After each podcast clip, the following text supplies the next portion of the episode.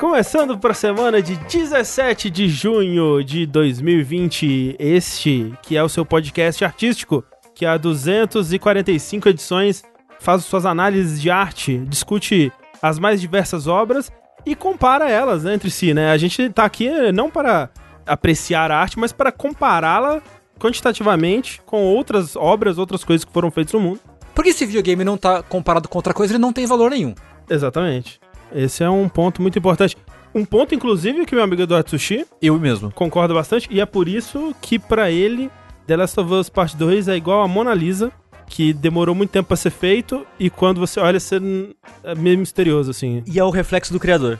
Tem uma teoria que é isso, né? É, tem a teoria que Mona Lisa é o próprio Da Vinci versão feminino É, ou algo do tipo. É o, fe- é o Face que, é o Face App, sei lá. é, o é. face- É o gender band do, do Da Vinci, que é o loucura. primeiro face app da história. É, e roubaram os dados dele tudo na época, É jogaram pra foda, é Rússia. foda. e o pescava falou, cara, você tá louco, cara. Todo mundo sabe que a Rússia vai roubar seus dados. Aí fala, foda-se, já tô no Facebook, já rouba tudo lá mesmo. É, o, o Da Vinci fez sua manifestação contra o Google, dando os dados pro Google. Exatamente. Foi isso. E outra pessoa aqui que vive de comparar videogame com obras de arte é Rafael Kina. Ah! que a primeira coisa que ele pensou quando ele jogou The Last of Us 2 foi: esse é o pensador dos jogos. A estátua do cara pensando na, na privada. Aham. Porque esse jogo é um jogo muito cabeçudo. Você olha esse jogo e você pensa: nossa, esse jogo aí tem muito. Nossa, você tem que analisar e pensar e as camadas e a profundidade. E o Rafa tava lá. Gosto que a, a estátua do pensador do sushi já tá na privada. Não, pra mim é a versão ideal. É porque o, o sushi ele, ele idealiza um sonho pra ele, entendeu? Isso. Uma vontade. Ida privada, com A, a- a arte, ela é, É, de, de se inspirar, da né? né? De, de, é. de, a- de aspiração, né? Um negócio de você sonhar ali com o que pode ser a experiência humana. Mas, quem também tá aí por aí comparando Last of Us 2, mesmo sem ter jogado ele que nem eu, é Tengu Maru. Comparo, comparo mesmo. Tô nem aí, comparo, comparo. E nisso ele diz que The Last of Us é o Dark Souls dos videogames. E ele ficou muito confuso, porque esse era um meme antigo já, jornalístico. Olha só, top, excelente. É verdade, o Rafa tem razão. É, pra falar em coisa antiga, quem também compara obras novas com obras antigas é quem? É Mikan com 300 no final. Miriam Castro, que tá aqui com a gente hoje, que compara The Last of Us com o quê? Com um disco do Juca Chaves. Com aquele humor leve, né, pra cima, né, uma coisa pra você ouvir com seu avô no- na tarde de domingo. The Last of Us Part 2. ok. Eu achei que eu ia comparar com Game of Thrones, né? Mas outra pessoa que compara muito The Last of Us com outras coisas é André, Sou eu. que compara o jogo a Titanic. Hum, Isso. Por sua longa duração e por lágrimas derramadas. olha aí. E no final todo mundo afunda e, e morre congelado. Tem, toca violino. Isso. Olha, esse não é um vídeo sem spoilers, pô?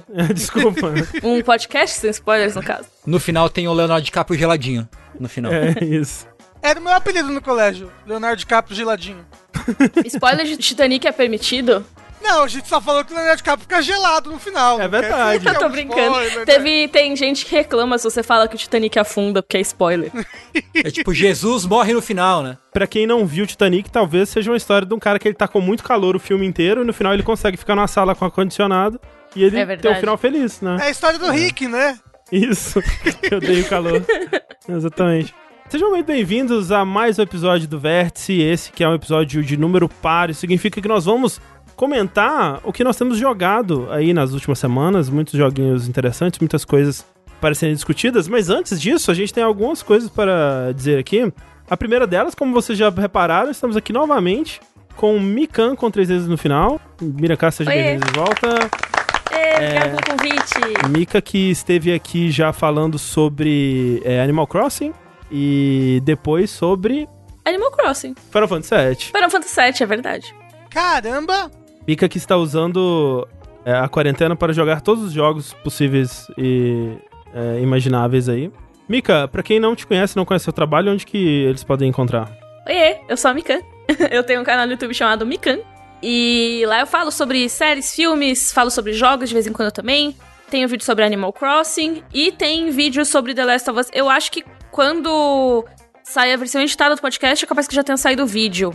Se você tá vendo na Twitch, vai sair amanhã o vídeo. Se você tá ouvindo a versão editada, saiu ontem. Uhum. Então vai lá no meu canal que também tem o meu vídeo sobre The Last of Us Parte 2. E é isso, muito obrigada pelo convite, seus lindos. Muito obrigado pela presença e muito obrigado também, a gente diz, para as pessoas que contribuem com esse projeto aqui, né? Porque, caso você não saiba, o Jogabilidade desde 2015 é financiado por pessoas como você aí que está assistindo ou escutando esse, esse podcast. Nossos agradecimentos especiais aqui vão para Larissa Hubst, O Matheus Jales. O Daniel de Castro Silva. E a Carla Leira Lipka. É, muito obrigado a vocês e muito obrigado né, a todo mundo que contribui, seja no Patreon, no Padrim, no PicPay, na Twitch, né? Através dos subs aí que vocês podem dar através de né, o sub normal ou o Twitch Prime, que caso você não saiba, você tem ele, caso você assine o Amazon Prime, né? o- com o Prime Video e tudo mais. É, uma das coisas que você ganha é o Twitch Prime, que você pode dedicar a um, um canal né, é, todo mês, Isso. uma assinatura aí. E cai um dinheirinho pra gente, você ganha os nossos emotes, né? Temos novos emotes aí agora no, no canal. Eu vi, eles estão muito fofos. Pois é, e, e além dos emotes, você ganha também acesso ao nosso grupo do Discord. Lá tem o nosso podcast bônus. Então, olha só, uma, é uma. É uma centopeia humana de bônus É um super legais. ecossistema. É um ecossistema. E eu queria fazer a... outro lembrete que é importante, né? Às vezes a pessoa tá ouvindo só a versão gravada do podcast, né? Que a gente tá fazendo agora mais lives na Twitch durante a semana. Uhum. E é A verdade. gente tem sempre pelo menos duas lives por dia, uma ali ou de manhã ou na tarde, a outra mais pra noite, mas sempre tem tem pelo menos duas livezinhas ali por dia Pra você que quer matar trabalho, mas não sabe como. A gente te ajuda, né? Mate É. o trabalho e assista a gente. Você que quer incentivar os horários errados do Rafa aí, que tá streamando de madrugada, é, você pode. Poxa vida, Rafa. Você que também não está conseguindo dormir, assim, não julgo, porque sei que daqui a uma semana é eu nesse mesmo lugar aí. Mas, né? Vocês podem acompanhar a gente no twitch.tv barra jogabilidade, caso você esteja é, ouvindo a versão editada desse podcast. E pra você que tá aqui no nosso canal assistindo ao vivo, saiba que a gente tem outros podcasts também. Você pode procurar por jogabilidade no seu aplicativo de podcasts favorito aí, seja um Pocket Casts, um Podcast Addict ou qualquer outro que você use. Ou programas como o Spotify, né? Spotify, Deezer. Você acha é, a gente lá também, no iTunes, é, essa coisa toda aí.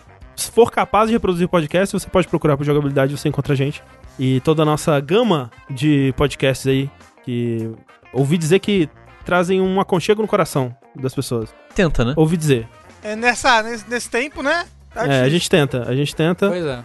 Pois bem, falando em aconchego no coração, vamos começar aqui com The Last of Us Part 2. Ai, meu Deus do céu. Se Sério? vocês deram spoiler Ah! do, do voador, eu não sei. A gente vai falar sobre The Last of Us Part 2 aqui, obviamente sem spoilers, e na verdade com até menos coisa do que a gente gostaria, né? Porque Embargo. é o embargo, talvez o embargo mais restrito que eu já peguei na minha vida, desde que a gente começou a receber jogos assim, né? Tanto que normalmente o Sushi pelo menos teria jogado também, né? Porque a Sim. gente compartilha a conta do, do PS4, né? A gente faz aquela gambiarra de um ter o primário, outro secundário, e os dois conseguirem jogar os jogos Um né, em outro. suas contas um, um do outro.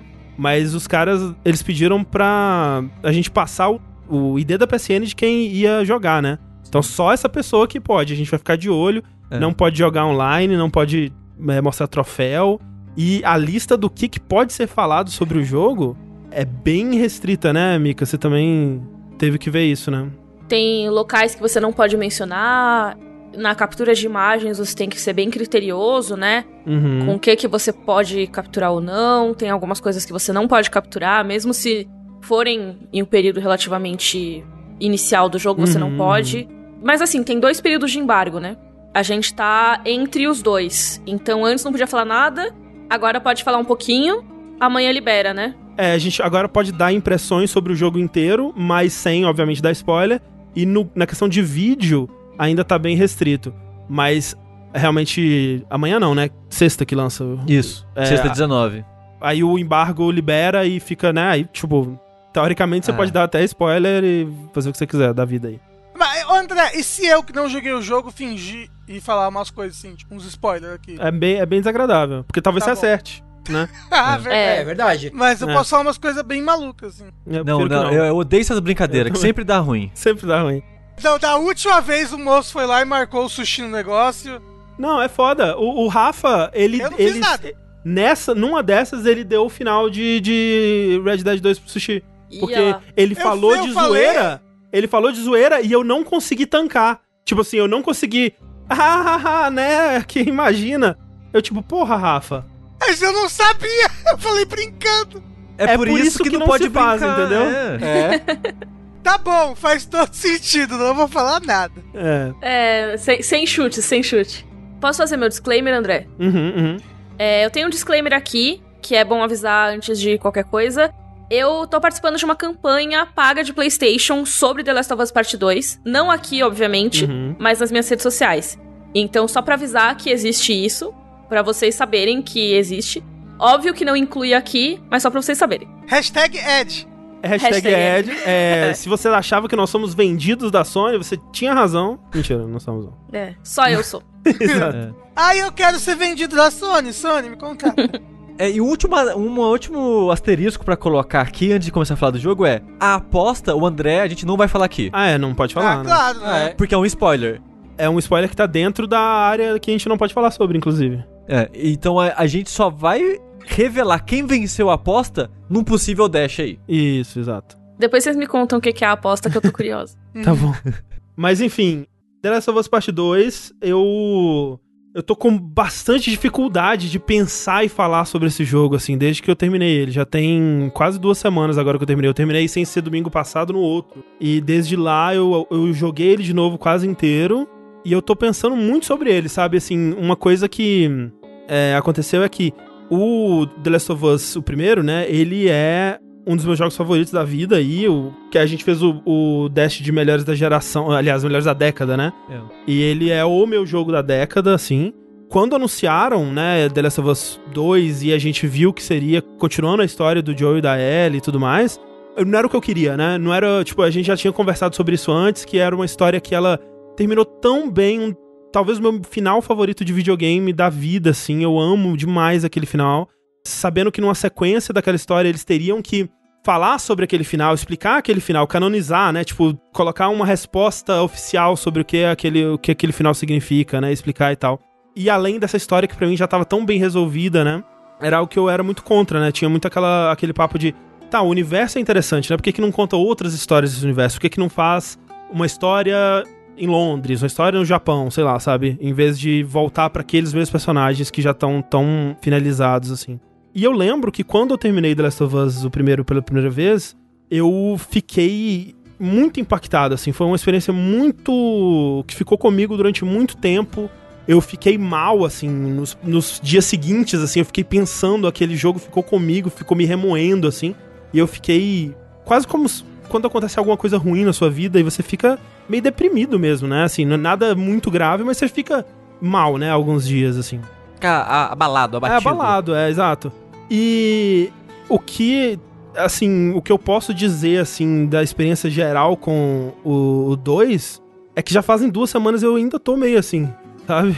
Eu ainda tô meio abalado, eu tô, ainda tô meio abatido, eu ainda tô pensando e digerindo, eu ainda acho que eu não passei por tudo ainda.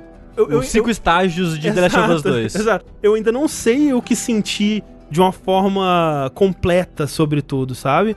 E eu acho que a- até conversando sobre ele aqui, talvez me ajude nisso, né? Mika, você ainda não terminou, né?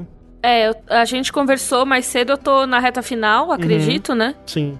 Faltam as horinhas finais, assim, do jogo. Mas.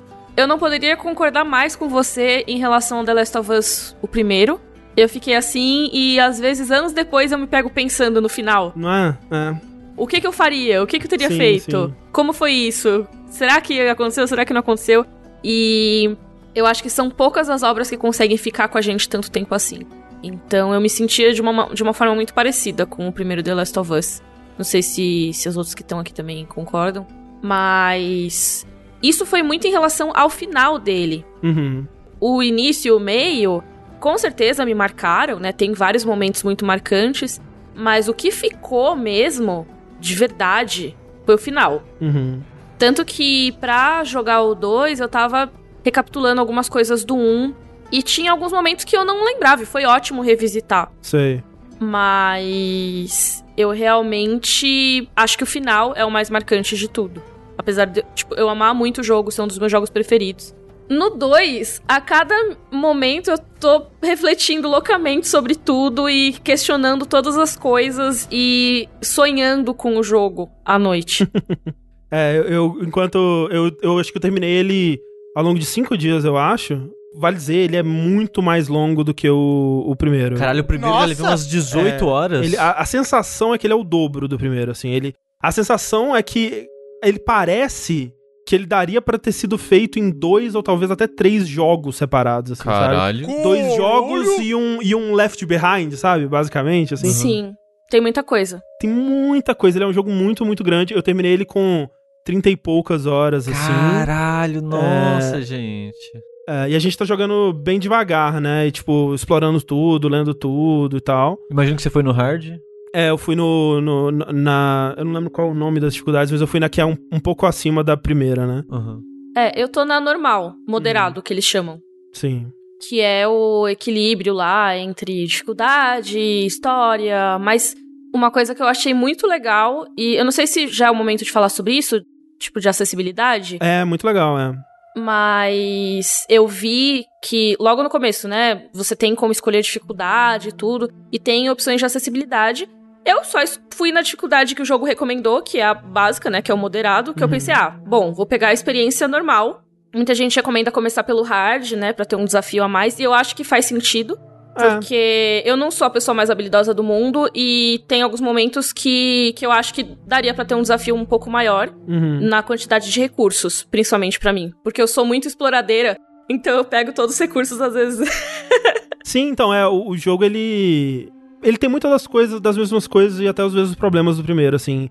E uma da- des- dessas, dessas coisas é que ele meio que achar a sua diversão tá muito na sua mão, assim. O jogo, ele não exige muito que você esteja o tempo todo usando as coisas que você cria. E ele te dá muita coisa. Mesmo no, no hard, eu sempre tava com o máximo de coisas craftadas, assim, mesmo usando, tentando usar com bastante frequência e tal. Então, talvez o que seria interessante nessa parte de acessibilidade seria se ele talvez te desse uma, uma configuração mais granular, tipo, ok, o combate eu quero que esteja nessa dificuldade, mas eu quero que as coisas sejam super escassas. Então, pior de tudo é que tem isso. Ele tem? Tem. Porra, isso é muito bom então. Eu não lembro exatamente do- da quantidade de recursos, mas uma coisa muito legal que dá pra você mexer no modo de dificuldade é que dá pra você customizar o que que você quer que seja mais difícil ou mais fácil. Então, Hum, pode ser. Você pode ter saúde maior, se eu não me engano. hum. O stealth pode ficar mais fácil ou mais difícil. E eu acho que você pode mexer recursos também, saúde isso dos inimigos. É bem Ah. customizável. E a questão da acessibilidade, eu passei meio reto, né? Só escolhi a Uhum. dificuldade. Só que aí, esses tempos, eu vi um vídeo de um youtuber que é cego. Ele é legalmente Uhum. cego. Ou seja, ele tem praticamente zero de visão. Mas ele ainda consegue jogar alguns jogos. E ele Uhum. tem um canal falando sobre jogar videogame sendo cego. E ele foi consultor de acessibilidade no The Last of Us Part 2 e ele fez um vídeo chorando na quantidade de opções que tinha no jogo. Ele falou que ele conseguiu terminar o jogo e que se você quiser e tiver essas condições, você pode jogar o jogo inteiro de olho fechado. Uhum. De tanta coisa de acessibilidade que ele tem disponível. É, e não só pra cego, né, mas pra surdo também. Ele tem é, modos que habilitam indicações visuais pra todas as coisas na tela. Ele tem modos de alto contraste, onde ele substitui os gráficos do jogo por tipo. Os aliados são azuis super gritantes, as armas são amarelo, muito claro ali. Os inimigos são vermelhos, assim, tipo, você consegue moldar o jogo, né, de acordo com é, o que você precisa ali, de uma forma que realmente eu nunca vi antes. Eu, eu- quando eu vi isso, eu não conhecia esse canal, né? Mas o Mark Brown, ele faz uma série muito boa sobre acessibilidade nos jogos. Eu pensei, cara, Mark Brown vai fazer um vídeo muito legal sobre The Last of Us 2 nesse, nesse sentido, porque tem muita coisa, assim. E, e coisa que eu até nem explorei muito, né? Eu fui ver mais isso. Eles mandaram uns B-rolls, assim, de. mostrando as features do jogo, assim, né? E, um- e vários desses vídeos eram focados nessa parte de acessibilidade que eu achei muito, muito foda. Nossa, eu achei incrível. E é também pra pessoas que têm deficiências motoras, tem Uhum. outras opções também. Então, basicamente, o jogo é super personalizável pro tipo de dificuldades que você poderia ter pra ter acesso a esse jogo. Ele é feito pra todo mundo poder aproveitar. E eu achei isso muito legal, essa preocupação, sabe? É lógico que, que nem no, no próprio vídeo desse youtuber eles falaram, que é uma preocupação que seria muito importante que todos os estúdios tivessem, que obviamente é muito mais fácil que um jogo AAA faça, porque deve exigir uma grana, né? Você ter consultoria e gente pra testar e tudo. Mas é muito legal. De fato. Mas então, sobre o jogo em si, eu nem sei por onde começar. Eu acho que o The Last of Us 2 ele é muito parecido com o primeiro em termos de jogo, né? O combate é muito parecido, até a progressão assim de momentos de exploração, momentos de combate e, né, e momentos de história e tal. Essa coisa eu acho que ele faz um trabalho melhor de polir o, o, que, o que ele tem ali, até de apresentar melhor o que ele tem ali. Eu acho que ele tutorializa melhor certas coisas de. Coisas que no 1 você só descobria na tentativa e erro, por exemplo, de como combar itens arremessáveis e minúcias do stealth coisas desse tipo assim que ele para, olha, assim que funciona isso, você pode fazer isso e aquilo e tal. E eu acho isso muito importante porque o combate ele tem uma profundidade, né? Só que ela precisa ser encontrada muitas vezes, né? E eu acho que nisso ele, ele ainda tem esse, esse problema, como eu falei, né? Que ele, apesar dele tutorializar, ele não exige muito de você é, encontrar essa profundidade sempre, né? Então. Sim. Eu gosto Dá pra muito. você ficar repetindo as mesmas coisas se Sim. você quiser. Exato. E aí você acaba não gastando os recursos, né? É, eu gosto muito de como que funciona, assim, porque tem vários jogos que fazem essa, essa brincadeira de você começa no stealth, aí as coisas podem dar errado e você vai pra um momento de ação, né? E, e na maioria desses jogos eu sinto que eu falhei quando eu sou encontrado ou coisa do tipo. E o The Last of Us, o 2 principalmente, ele faz muito bem essa transição de você tem um plano, né? E o jogo ele, ele brilha mesmo quando esse plano dá um pouquinho certo e aí dá totalmente errado e você tem que adaptar e correr e fugir, se esconder de novo e tal. E esse caos dele eu acho que é muito legal, né? Com certeza. Eu gosto muito. Assim, gosto do, do acontecimento, apesar de na hora eu não gostar, né? Uhum. Quando eu tô no stealth, eu sou descoberta, eu tenho que correr e aí me perdem. E eu. Uhum. Ai, finalmente consegui me esconder de novo. Sim, agora sim. sim. eu posso voltar pro stealth. E eu acho isso muito legal. Não é que só degringolou e agora não tenho opção a não ser ficar fugindo e atirando. Sim. Dá pra você se esconder de novo e as pessoas voltam a te procurar e tudo. Eu gosto muito dessa parte, que é isso, né? Eu acho que não, não fica uma coisa tão frustrante quando dá, dá errado. É, e eu acho que uma, uma coisa legal que eles fazem é que é, eles aproveitam, né, o, o fato de que tá numa plataforma que permite cenários maiores, por exemplo, que ele tem muitas das coisas que foram feitas no Uncharted 4 e no Lost Legacy, principalmente. É, então ele tem momentos que o jogo ele abre bastante, né? Tem uma área é, específica que você explora ela com mapa, né? E tem vários objetivos opcionais e coisas secretas pra você achar, cenas importantes, né, Pra você encontrar que você pode perder. E de modo geral, o jogo inteiro, ele dá aquela coisa que é, já vi muita gente criticando que o jogo ele é um corredor com coisinhas do lado assim, né? E eu acho que é um jeito meio copo meio vazio de ver isso, porque eu acho que sim, ele tem um ponto A e um ponto B que você tem que atravessar, mas ele é tão aberto em volta que o ponto A e o ponto B, eles não são imediatamente óbvios, né? Você nunca sabe imediatamente, ou quase nunca sabe imediatamente, pra onde você tem que ir, né? Então a exploração é muito orgânica, e eu sinto que se cada cenário tem 10 prédios, uns 5 vão ser é, exploráveis completamente, assim, é, um, é uma quantidade absurda de, de conteúdo e de, de lugares que eles criam com uma minúcia de detalhes, assim, que é, é, é assustador, é preocupante até, né? Dado o histórico aí do estúdio com, com Crunch e tal. Nossa, eu, eu não tava esperando tanta possibilidade de exploração assim. Eu fiquei realmente surpresa e acho que até por isso que eu tô demorando tanto, porque é um prazer explorar tudo. Nossa, é muito legal. Tem. Assim, você sempre é recompensado. É muito raro você ir em alguma coisa que você não seja recompensado pela exploração.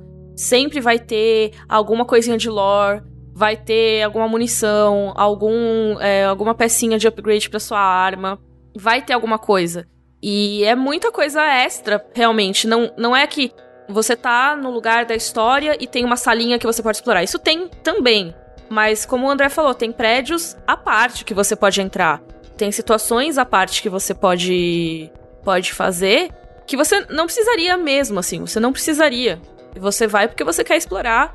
Ou você acaba caindo lá sem querer enquanto você tá procurando o seu objetivo mesmo. Sim, é, tem, tem vários momentos até que eu ficava meio frustrado, assim, que, tipo, ok, claramente pra ali é o lugar certo, então vou explorar o outro lugar aqui, e o lugar aqui era o lugar certo, e eu tinha que dar load porque eu passei. Mas isso mostra que o quão orgânico, né, são os lugares, não, não é imediatamente óbvio. Eu, eu nunca consegui ver essa coisa do corredor que eu vi algumas pessoas criticando. O Philip Epps, ele perguntou se eu vi muito asset duplicado, e é o contrário, assim, é, o pessoal é como eu disse, é preocupante, assim, é meio doentio, assim, o, a quantidade de, de coisa específica que eles fazem, assim, a, a cadeira que você vê num, num museu vai ser diferente da cadeira que você vê num aquário, por exemplo, sabe? O, a bomba de gasolina que você vê numa, numa cidade é diferente da bomba de gasolina da outra cidade, sabe? É, é assim, é meio. Eita, gente, não precisava, sabe? Vamos, vamos com calma aí. É tudo muito único e muito palpável, né? É. Eu acho que é exatamente o oposto do que a gente tinha comentado sobre o Final Fantasy VII Remake. Que tinha, tipo, os estudantes é, de- do anime, sabe? E aí Sim. todo mundo de regata.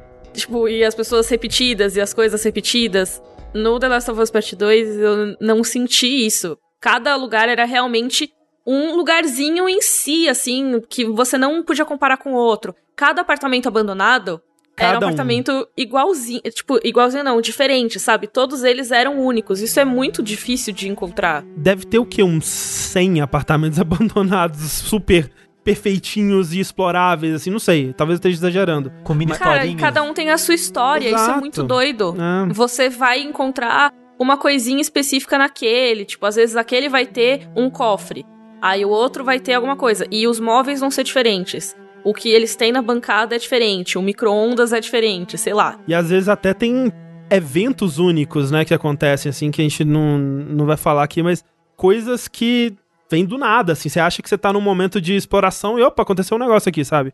Sim. Eu fui falar toda empolgada com o André quando me aconteceu, porque foi muito É legal. um ótimo momento, inclusive. Falando nisso, André, Hum.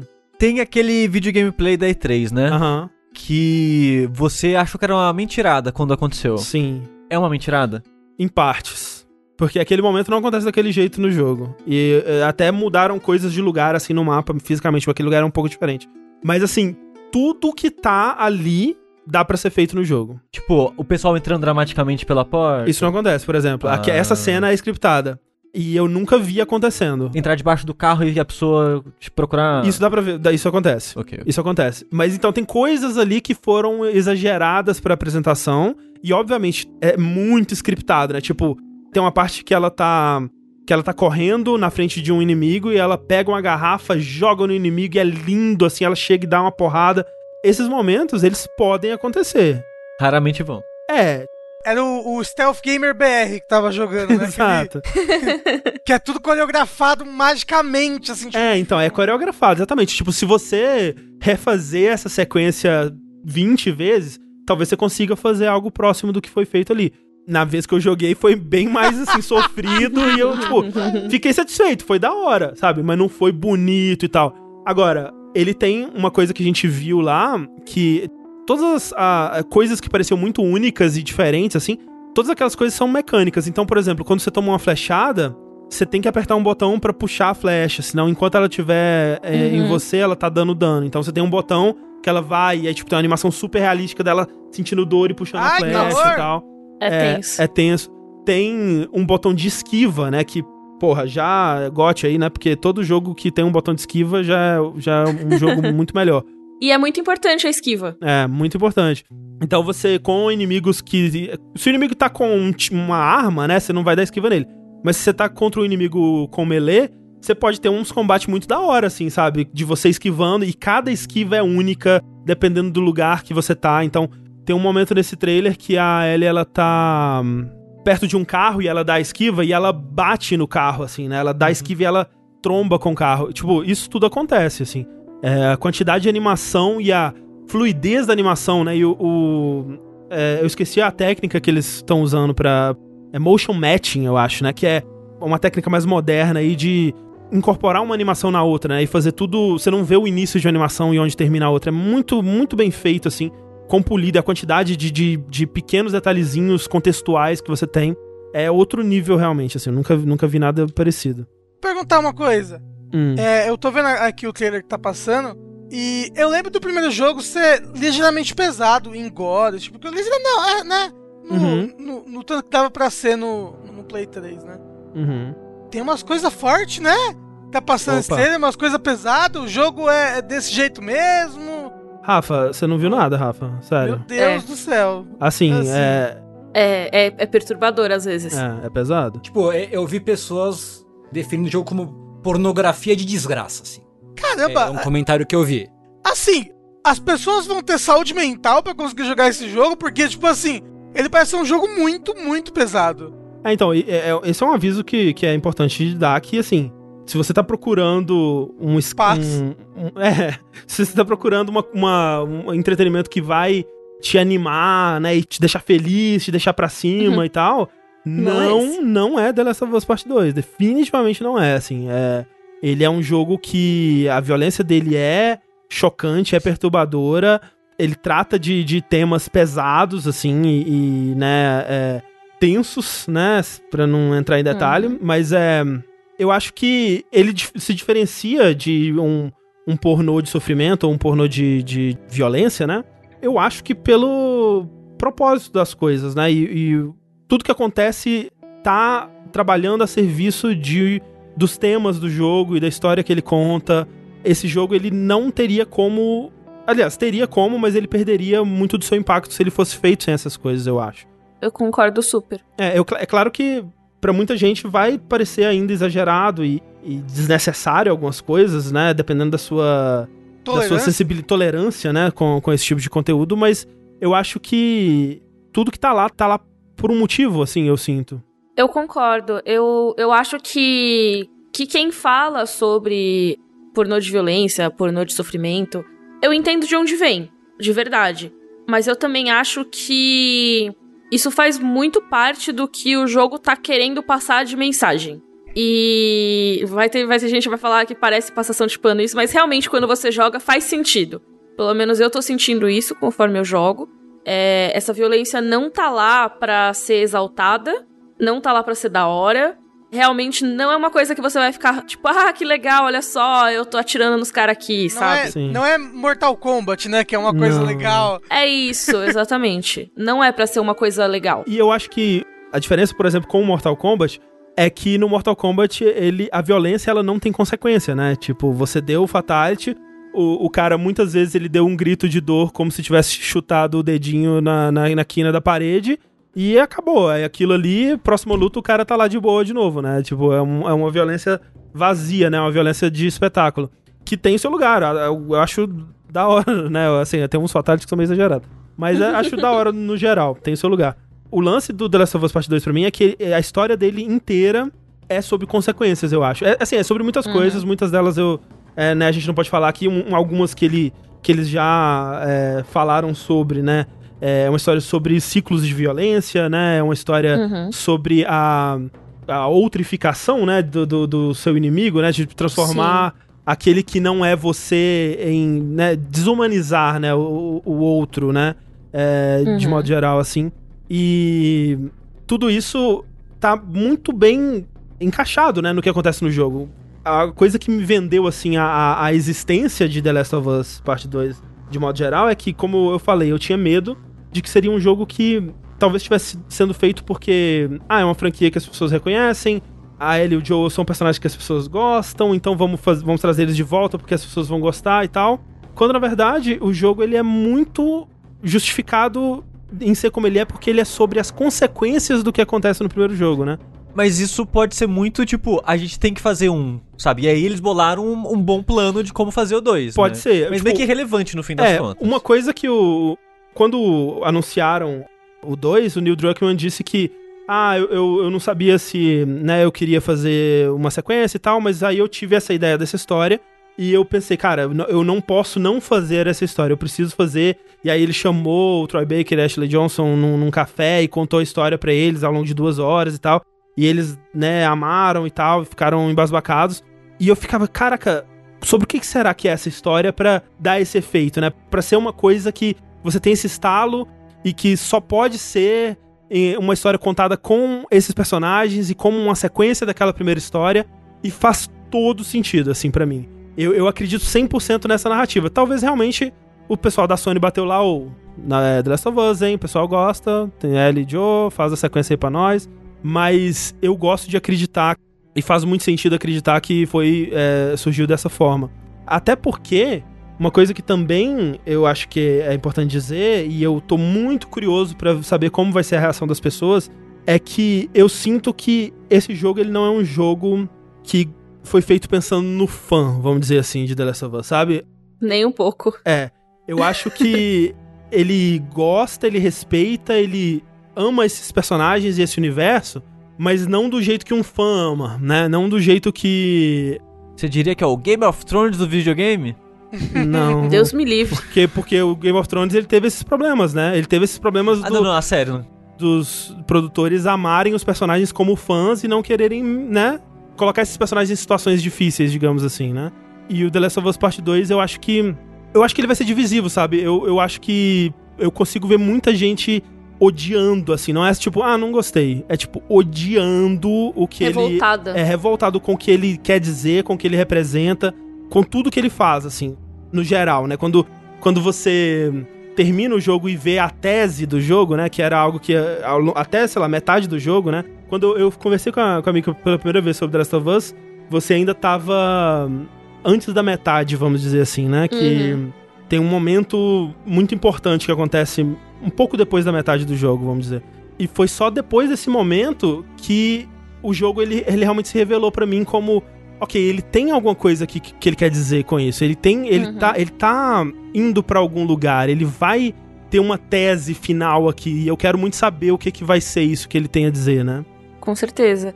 Eu acho que ele já tava dando sinais antes. Ele assim. dá, é, sim, sem dúvida. Eu já acho que tentando muito falar sem spoilers. Uhum. É, o que eu tô sentindo agora, na reta final do jogo, é uma versão muito mais forte do que eu já tinha começado a pensar um pouco antes desse momento, Uhum. do que você falou. Eu acho que, que é essa a melhor maneira que eu consigo colocar sem, Sim, sem sim. ter spoilers. Mas eu acho que o jogo ele vai te levando nessa, nessa direção que você já começa a questionar algumas coisas e ficar, hum, será que é isso mesmo? Será que devo? Uhum, uhum. Será que eu tenho como mudar isso aqui? Mas que, ao mesmo tempo, você. Uma das coisas de The Last of Us é que você tá agindo, mas você também tá vendo a história se desenrolar. Sim, sim, E você não pode interferir nela. sim. E acho que isso é, é uma das coisas mais tensas do, do The Last of Us pra mim, que é isso. Você vê os personagens tomarem decisões com as quais você não necessariamente De concordaria. forma alguma, é, exato. É, é o, é o final do, do 1 de novo, né? É aquilo, né? Tipo, ok, ele vai me deixar escolher o que que eu faço, que, qual que é o destino da Ellie, e ele não te deixa, né? Ele, ele tem uma história pra contar, esses personagens, eles são pessoas com histórias, né? Que foram moldadas pelas decisões, assim, não vai ser você agora que vai decidir por eles, né? Então, é aquilo, quando o Joel faz o que ele faz no, no final do, do primeiro jogo, eu discordo, mas eu entendo, nossa, tipo, 100%. Se ele fizesse qualquer outra coisa, pra mim, não seria o personagem que foi construído até ali, sabe? É, e é esse o dilema, né? É. Porque se fosse fácil de escolher e se fosse fácil de justificar qualquer um dos pontos e o outro não, não teria sido esse final. Exato, exato. E acho que o 2 ele leva isso ao, ao extremo. É exato, é. tudo questionável, mas ao mesmo tempo tudo justificável de certa maneira. Uhum. Eu entendo todas as coisas que estão acontecendo ali e por que elas aconteceram. É. Não quer dizer que eu concorde, não quer dizer que eu. é, não quer dizer que eu concorde, não quer dizer que eu não fique chateada, triste, Sim, exato. revoltada. Mas é o que acontece. Sim, e tem, né, tem muitos aspectos disso, né? Tem até. é, quando. Acho que foi. é, eu não lembro quando foi, né? Que rolou aquela. A treta do Nautilus sobre o final do, do Aham, primeiro jogo. ano né? passado. Ah, acho, né? lendária treta do Nautilus. É, que eles estavam discutindo sobre realmente o, o, Final. a- o caráter do, do Joel, né? Vamos dizer assim. É, e sem, sem entrar em muito spoiler também sobre o, o 1 aqui, é, até porque o Tengu ainda não, não terminou, tem muito essa discussão de o Joel fez o que ele fez, o que isso significa sobre o caráter dele. E tem muita coisa que não dá pra transpor um pra um pra nossa realidade, né? Esses personagens eles estão num contexto tão diferente, né? Eles foram, especialmente quando você pensa na, na Ellie, que foi uma personagem que cresceu dentro dessa violência absurda, né? Ela matou a primeira, o primeiro ser humano, né, quando ela tinha 14 anos de idade, né? E dali pra frente, né? Da- Dali foi tipo uma centena de seres humanos e, e infectados e, e o caralho a quatro. O próprio Joe teve, teve uma vida aí né, nessa nessa pandemia deles aí dos Sim. fungos, é uma vida terrível, né? Tipo, É, que se a gente transpor pra, pra nossa realidade, cara, o John é um filho da puta, sabe? Tipo, ele é um psicopata e aquela coisa toda. Mas não dá pra fazer essa transposição um pra um, sabe? Porque eles estão em outro contexto, completamente diferente. E eu acho que é muito isso sobre a viol- violência do jogo também, sabe? E como que as pessoas reagem à violência e como que elas respondem com violência. Tudo isso tem que ser analisado dentro da história que o jogo tá contando. E eu acho que ele faz um puta trabalho de contar essa história, assim. Com certeza. Não é uma história diplomática. Não, de forma alguma. É uma história violenta pra um mundo violento. Exato, é. Eu tenho certeza que, né, todas essas pessoas, elas gostariam, né, de, de, de viver num mundo mais de boas, assim, né? Mas é o mundo que, que tem pra elas e é como elas aprenderam a lidar com os problemas, né, e as coisas que acontecem, né, os problemas que surgem na vida delas. Então, assim, eu ainda não sei o que eu acho sobre todos os aspectos do jogo, assim. Eu, eu obviamente gostei demais, né? É, é um jogo que, assim como o primeiro, vai ficar comigo. Eu achava que seria impossível, mas, né, eu, eu tive reações a coisas dele mais fortes até do que eh, as que eu tive com o primeiro. Ele é um jogo que até em cer- certos aspectos recontextualiza coisas do primeiro pra mim. Ele me faz pensar em coisas do primeiro de forma diferente. Ele expande decisões de personagens e, e que o que se passava na cabeça de certos personagens e coisas do tipo. E em uma segunda jogada, por exemplo, quando eu, eu tava rejogando momentos do começo, eu já tava com vontade de chorar naqueles momentos, assim, sabe? Eu já tava. Momentos que quando eu joguei pela primeira vez não, não, não tiveram muito impacto comigo. Nossa, André, eu, eu chorei no- no- no- nos primeiros 10 minutos de jogo. Então, eu, eu- é engraçado isso, que eu queria muito falar sobre por que, que eu, não, eu não chorei nesse momento que você tá falando, que eu sei exatamente qual que é, da primeira vez, mas é porque eu não tinha, eu tava vindo de um contexto de alguém que jogou The Last of Us 1 múltiplas vezes, dezenas de vezes, e já tinha uma mentalidade muito formada sobre a relação daqueles personagens e o que que... é, e como que eles estavam, né? E aí quando eu vou pro 2 com essa mentalidade, eu não sei das outras coisas que aconteceram com eles, Uhum. né? Enfim, é, não dá pra entrar muito nesse, nesse contexto, mas quando isso é recontextualizado pra você, isso tudo ganha muito mais peso, né? E aí, sim, da segunda vez que eu joguei, nossa, eu desabei naquele momento ali, sabe? Tipo, quando eu, eu penso naquele momento, eu já fico, tipo, embargado, assim, já fico com o coração apertado. Então, é um jogo que. Putz, é- eu quero discutir sobre ele, sabe? Eu quero poder falar abertamente sobre tudo que ele faz, tudo que ele diz. Eu quero ouvir, né, as diferentes perspectivas das pessoas que vai. Vão, vão ter muitas, né? O, o, o desse jogo vai ser. Já tá insuportável. Já tá complicado e vai ficar Já, mais aliás, eu- ainda. Gostei muito da, da tradução, a localização do discourse pra papinho. O papinho. Papinho. O papinho. o Esse pa- papinho de The Last of Us. Exato. É, e tipo, eu vou fazer uma confissão terrível, Hum. muito ruim, que eu até comentei no Twitter, que tipo, o papinho sobre The Last of Us 2 tá tirando a minha vontade de jogar ele, infelizmente. Tá tão Uhum. insuportável. Tá, não, tá Sabe, tipo, insuportável. Eu não. O que, que vocês estão falando de papinho? Eu não tô entendendo nada. O discourse, quando tá falando, tipo... É, é a conversa takes, em né? volta. É, a É, conversa em é. volta do jogo, é. Ah, você tá falando do moço que comparou as coisas? Isso, exato. Não, não só Isso, é. mas coisas como essa. É, coisas É, tipo coisas essa. como essa, né?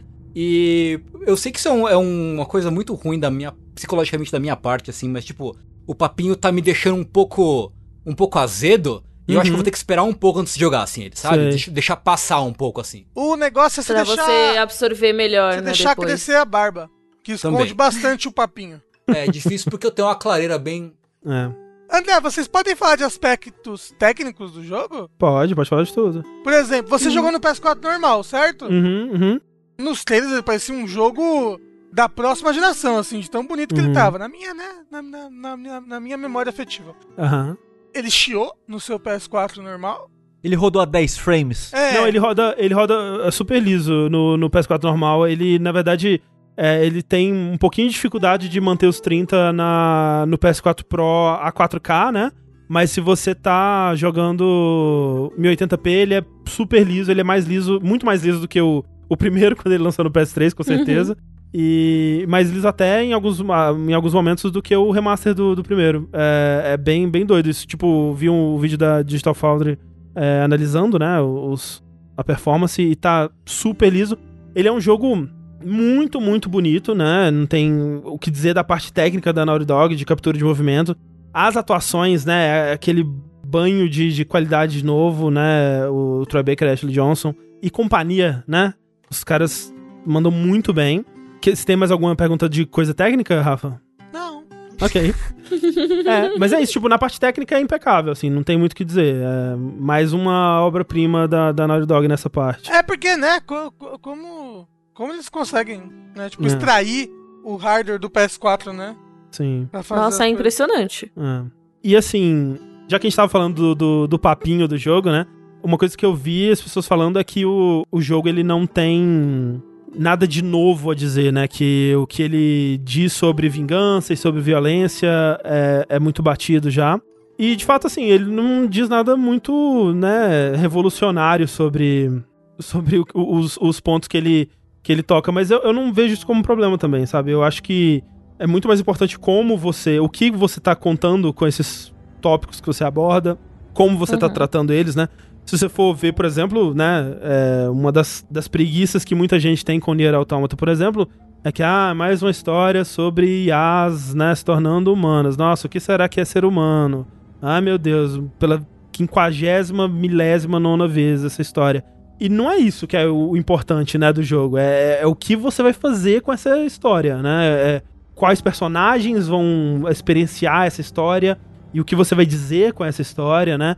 Qual o olhar que o a sua história vai, vai lançar sobre esse tema, sabe? Sim, qual, exato. Qual luz ela vai lançar sobre esse tema? E eu acho que o tempo todo eu tava errado sobre o- a direção pela qual a The Last of Us 2 estava indo, sabe? Eu, em vários momentos eu pensei, ah, ok, é- eu acho que é isso que vai acontecer agora e vai estar indo pra esse caminho e, né, já tô entendendo o que que o jogo quer dizer, o que que ele vai mostrar e como que isso vai se concluir, né? E todas as vezes eu tava errado, assim. É, eu- eu- ele é muito surpreendente nesse sentido. Eu, até os últimos momentos, assim, eu tava. Meu Deus, mas o que que vai acontecer, sabe? Tipo, pra onde vocês estão indo? O que que. Meu Deus do céu, eu não, eu não, não As sabia. pessoas que falaram que era imprevisível estão certas, né? É. Não, no papinho. Exato. Porque realmente é. É. E até em questão de spoilers, né? Que o jogo vazou, muitos spoilers vazaram, a gente não vai falar aqui o que que né, tava certo ou não, mas assim, depois eu fui ver. Fui atrás do que, que tinha vazado exatamente, até das cenas e tal. E meio que. É foda tomar esses spoilers, é óbvio. Mas meio que não estraga a experiência, né? Porque ele é tão mais do que o que foi vazado, né? Que eu acho que ainda tem muito ali pra pra ser surpreendido. Sim. O pessoal tá perguntando da dublagem é, em português, eu não, não cheguei a jogar. O pessoal gostava muito do primeiro, né? Imagino que desse Gostava? É. É, eu tô jogando com áudio em inglês também. Só as legendas que eu coloquei em português pra captura. Mas, assim, Então, de boas, a em inglês tá excelente. É, o áudio em inglês em tá excelente. português não, não sei como é que tá. Além do, do Troy Baker e da, da Ashley, tem a Shannon Woodward, né? Que faz a Sim, Dina também. Sim, sim. Que é uma atriz de Westworld, né? Isso. Mas a, a- as legendas estão tão legais, estão tão bem, tá, tá bem legendado, né? Eu, eu acho que às Sim. vezes eles exageram pro lado de ser jovem demais, mas fora isso, eu acho legal. Ah, eu achei, achei boa, mas é, faz sentido. Tem horas que fala, ah, tá de boa. É, tipo, eles. Eu não sei, tem alguns momentos que me incomodaram. De modo geral, eu acho ok também. Em geral, eu gostei bastante das legendas. Achei que foram tranquilas, assim. E tem tradução de todos os bilhetinhos, todas as placas que você encontrar que forem relevantes pro, pro jogo. Vai ter tradução sempre. Sim, é, bem feitinho. Vocês acham que eu deveria aguardar pra jogar jogo no meu PS5? Sei lá. Porque foi, foi, foi o que um, um moço perguntou ali, o Cadu. E a próxima geração? Traria o que de melhor pro jogo? Vocês acham que, tipo, ai, vou guardar pra jogar na próxima geração porque vai lançar um remaster? O André falou que já tá rodando bem. É, então, ele tá rodando super bem. Provavelmente texturas melhores, talvez a iluminação um pouco melhor e tal, mas assim, eu acho que o que a próxima geração traria pra um jogo tipo esse seria se ele fosse feito na próxima geração, que aí talvez ele, eles conseguiriam fazer cenários ainda maiores, não sei, né? Difícil dizer. Mas ele não parece limitado em nada. Até, por exemplo, o The Last of Us 1, ele parecia um pouco limitado, né? Pelo, pelo hardware, assim, ele, ele se esforça, se parecia que é um jogo que tava se esforçando muito mais pra ser entregue ali. E, e aí realmente o remaster dele veio muito a calhar, assim. Só que o, o 2 eu não sinto isso, eu sinto que ele não tá sendo puxado pra trás pelo hardware é, de modo geral, assim. É, em nenhum momento eu senti isso também. É, o que ele tenta fazer, ele, ele faz bem, então... O pessoal no chat tá perguntando como tá a inteligência artificial de modo geral no jogo, assim, também é uma coisa que me, me deixa muito curioso, Uhum. porque no 1, tipo, era engraçado como a Ellie corria na frente dos inimigos, ninguém via nada e tal.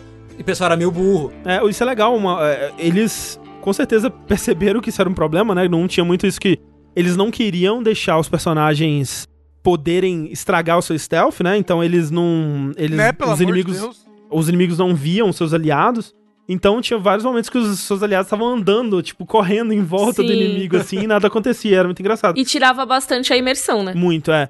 E nesse você poderia pensar assim, ó, pô, eles, nossa, eles vão fazer um sistema de inteligência artificial muito foda que vai, né, garantir que isso não aconteça mais. E de fato não acontece mais, ou quase não acontece mais. Mas a solução deles é muito mais simples, que é quando você tá em stealth, seus aliados vão pra trás da câmera, eles nunca aparecem na câmera. Então eles não têm como extra... eles não têm como aparecer na frente do inimigo, né? Então, tipo, eles não é, seria muito difícil criar um- uma IA de movimentação que impedisse que eles aparecessem na frente dos, dos inimigos e continuassem se movimentando. Então, a solução inteligente que eles tiveram foi de tipo, ok, então os, os aliados não vão aparecer. Eles vão ficar escondidos num lugar que você não vê. De vez em quando eles te ajudam, né? é, matando inimigos e tal. E quando você vira também, muitas vezes eles estão escondidinhos, bonitinhos, assim. Sim, sim. Não teve nenhuma vez que eu virei pra ver, sabe? Porque eu sou a louca de ficar escutando, né? Uhum. Então, não teve uma vez que eu virei e tava, sei lá, um dos meus, um dos meus parceiros no momento, que às vezes no jogo você tem parceiros diferentes, não não tinha ninguém, sabe? Uhum. Correndo no meio do rolê que nem ia acontecer no primeiro. Sim, é bem mais raro. Eu vi algumas vezes assim, mas era muito, é, bem mais raro mesmo. E a IA dos inimigos, né, tem todo aquele lance que eles é, venderam dos inimigos, eles se reconhecem pelo nome e tal, e isso soou meio bobo quando eles revelaram, né, porque tava meio fora de contexto, e eu acho que o importante é isso, é, é realmente, em qualquer outro jogo que fosse só um jogo de tiro, onde né, você tá matando geral e os inimigos eles só se chamam pelo nome, ah meu Deus, o Zezinho morreu. E, e seria meio qualquer coisa, mas funciona no 2 por causa do contexto. Funciona porque ele é um jogo sobre as consequências, ele é um jogo sobre contra quem você está causando violência, né? E ele explora isso, né? Então, talvez no começo do jogo você não dê muito valor, mas depois de um tempo você vai começar a entender o que, que eles estão querendo dizer com isso. E é, é interessante, eu achei interessante. É, eu gostei disso também. E eles se conversam bastante, né? É. Além dos nomes e tal. Eles sempre sinalizam, ah, tem não sei quem aqui, tem alguma coisa acontecendo. Sim. E realmente as pessoas veem, não é só um gritinho de. pra te deixar Uhum. imerso, assim. Geralmente, quando eles falam, vem a galera te atacar mesmo e tal. É, ainda né, não é uma IA revolucionária, assim, você Uhum. ainda consegue, sabe, tipo, você mata um cara, aí vem um outro verificar, você mata outro cara, aí vem um terceiro Sim. verificar, você mata. Tipo, ainda acontece, né? Tipo, ainda é um né, IA de videogame. Mas essas, essas coisas da comunicação entre eles e. é, especialmente coisas que eles fazem com animação, assim, dá um, um ar é, elevado a tudo que acontece que eu, que eu gosto bastante. O Aracir perguntou: dá pra passar sem matar? Na maior parte dos casos dá. É, achei legal isso também. Tem momentos que quando você chega e os inimigos te veem, né? E aí já começou ali, ou vocês estão presos num lugar que não tem muito pra onde ir, que você realmente tem que matar eles. Mas na maior parte dos casos dá pra você passar sem matar. É bem interessante. E os, os zumbis? É aquilo lá. Não, mas é Meio porque, merda né? ainda. Ah, não. É porque eu não achava eles meio merda num. Eu só achava. Meio ruim. É, ele- eles fazem coisas pra é, tirar pontos de frustração, por exemplo. Então, o clicker, né, ele. é, Você tem mais recursos pra lidar com ele. Então é muito mais raro que você vai morrer com um hit kill desde o começo. Nossa, isso vendeu muito jogo pra mim no começo. Assim. que eu, eu. Nossa, eu odeio clickers com todas as minhas forças. Então, realmente foi. Foi anti-frustração, foi bom pra mim. Sim. Não tem picos de dificuldade muito altos, especialmente no começo, né? Então é muito mais balanceado. Então, a- coisas que eram frustrantes sobre enfrentar inimigos, tanto os infectados quanto os humanos, é, eles deram uma polida.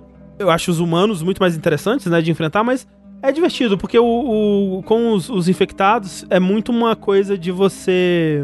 Muitas vezes são muitos inimigos, né? Então tem uma coisa de você sei lá, distrair eles pra um lado e, e, sei lá, jogar um molotov ou criar armadilhas, mas eles caem melhor nas armadilhas, né? Então tem um, tipos de estratégias pra coisas diferentes que você consegue criar com os infectados que é legal. Eles têm alguns tipos de infectados novos que são legais também. E é, é assim, o, com- como eu disse, o combate ele é muito familiar, assim, para quem jogou o primeiro. É uma versão do, do, do combate do primeiro que entende o que aquele combate tinha de especial e tenta polir as coisas em volta pra deixar as opções de, combate mais viáveis, deixar as coisas mais equilibradas e mais polidas, né? E com menos picos de, de dificuldade, tá? Essa coisa toda. Tem alguma explicação pra ter zumbis novos, assim? Pra ter tipos de zumbis novos? Eles foram pra outra região, igual Pokémon. É tipo Pokémon. Ah, ah, ok. Mas não tem muita. não- eles não entram muito nisso, não. Tem um zumbi lendário, né? Tem uns três zumbis lendários da geração. É, no final do primeiro capítulo passa, né, o zumbi voando, assim, nossa, é Isso. aquele zumbi lendário. É. Lembra co- quando, quando, você lembra quando a Ellie, quando a Ellie roubou a bicicleta do Joe? Caramba. Uma coisa que eu queria acrescentar, é, André, é que realmente os humanos, eles são mais interessantes de você enfrentar do que os infectados, na minha opinião. Uhum. E tem uma coisa nova dos humanos dessa vez, que eles têm cachorros que te rastreiam. Sim, sim. Na acessibilidade não tem como tirar cachorro? Não tem como tirar pra, cachorro. tipo, não quero matar cachorro. É, mas dá pra você não matar cachorro. Mas é muito difícil. É muito difícil, é. É muito difícil. Eu acho que eles são a maior dificuldade do stealth. De todas, assim. Com certeza. Eu ficava meio assim quando. Quando os cachorros apareciam. Da primeira vez eu tentei jogar sem matar nenhum cachorro. E quando eles apareciam, era sempre tipo, puta que pariu, caralho, cachorro. Porque eles são muito filho da puta, assim. E é foda porque eles geralmente estão juntos de um humano, né? E o humano, ele tá com ele na coleirinha. E aí, quando eles encontram alguma coisa, ele solta da coleirinha. O cachorro, ele vai lá farejar as coisas. E aí, o cachorro, ele sente o seu cheiro, né? Então você tem que. Você consegue ver também na- no modo de escuta, você consegue ver o seu, o seu cheiro, assim. Então você tem que ir Uhum. pra longe pro cachorro perder o seu cheiro. E aí ele não encontra nada e ele desiste. Isso é algo que eu acho que força você a explorar um pouco mais as suas habilidades, porque, como o André tinha comentado, é muito fácil você só ficar num canto esperando as pessoas virem te, te examinar assim Isso. e pegar elas, É. e aí vai ver o corpo e vai chegar. Se você tá enfrentando uma equipe que tem um cachorro, você não consegue fazer Não. isso.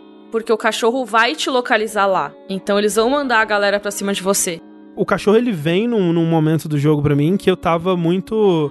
Ok, mas eu- o que que o 2 vai trazer de novo, assim, né?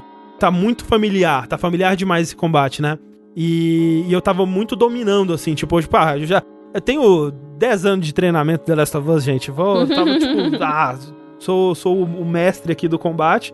E aí vem o cachorro, e aí fudeu. Tipo, aí é. Uh, caralho, é, todas as, as regras estão de pernas pro ar, você tem que pensar de uma forma diferente sobre como abordar o cenário. O cachorro, ele tem um, um, um conjunto de, de, de reações e inteligência artificial completamente diferente que você tem que aprender. Tipo, você tem que aprender, ok, o que acontece com o cachorro, como que ele começa a se comportar se eu mato o humano que tá com ele. Ah, é isso que acontece. Ah, o que acontece com o cachorro se eu mato o cachorro, né? O que acontece com o humano se eu mato o cachorro, né? É muito triste. É muito triste. Ele fica muito chateado que você matou o cachorro dele. Não, e quando você mata o humano também, o cachorro fica desolado, assim, é foda. Ai, meu Sim. Deus, que horror. É, mas o. Então, assim, é, é- é interessante a, a dinâmica que o cachorro traz. Não tem uma opção tipo Spore, assim, eu não posso dançar com eles pra fazer amizade, alguma coisa assim, não. Ó, tem momentos de petar cachorros, então fica aí, né? Você, Sim. você ataca, mas você também protege, entendeu? Hum, É. Mas é isso então, The Last of Us. Impressões positivas por enquanto, Mika, Impressões positivas. Me faz sentir coisas né? intensamente. Uhum. Me faz ter aflição na hora do stealth. Eu sou a pessoa que, que fica muito nervosa no momento de stealth. Então, quando eu tô naquele momento, se me filmasse, eu estaria completamente vermelha, sabe? tipo, não posso ser pega, não posso ser pega. Então é um. É um jogo que me faz, me faz sentir. É, é uma coisa que te faz sentir também, né? Mas no caso de gameplay, não só da história. É um jogo que recompensa exploração e eu gosto muito disso. Tem uma trilha sonora linda, verdade. incrível, dublagem muito boa, motion capture muito boa. E uma coisa que eu achei muito legal sobre o 2 é que ele tem várias coisas que recompensam você conhecer o primeiro, né? Então ele faz Uhum. várias pequenas referências, assim, ao, ao- a coisas que aconteceram no primeiro, mas não na, na parte de recriar momentos, assim. Eu fiquei muito feliz de ver que ele não tá em nenhum momento querendo recapturar coisas que foram feitas no primeiro, ou nossa, vai, né, aquele momento que as pessoas gostaram tanto, vamos fazer uma coisa parecida aqui. Se ele tem, são tipo, muito poucos, assim, e são mais de tipo, ah, tem um sentimento parecido com aquilo, né? Mas eu fiquei muito feliz de ver como que ele é a própria coisa dele, assim. Ele, ele, ele não é uma, uma punhetação pro, pro fã do primeiro em nenhum momento, de forma alguma, sabe?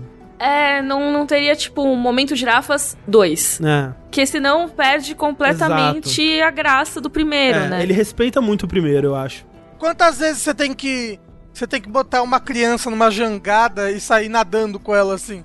Zero vezes, por incrível que pareça. Absurdo, Ele... pior jogo. Não sabe referenciar direito o primeiro. E até questão de puzzles, né? Que o primeiro era muito de você empurrar caixote, Pega a escada. pega, pegar a escada, é tipo.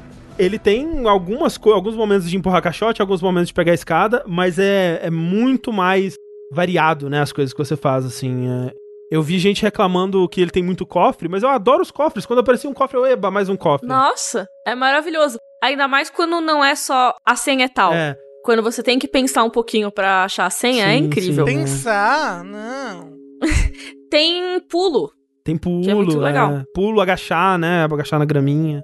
Sim, rastejar, na grama Rastejar, também, pra aumentar o stealth. Então, todas essas coisas eu acho que são pontos positivos pra mim, assim. Porque eu acho que pegaram o que tinha de legal no 1, deram uma destilada Uhum.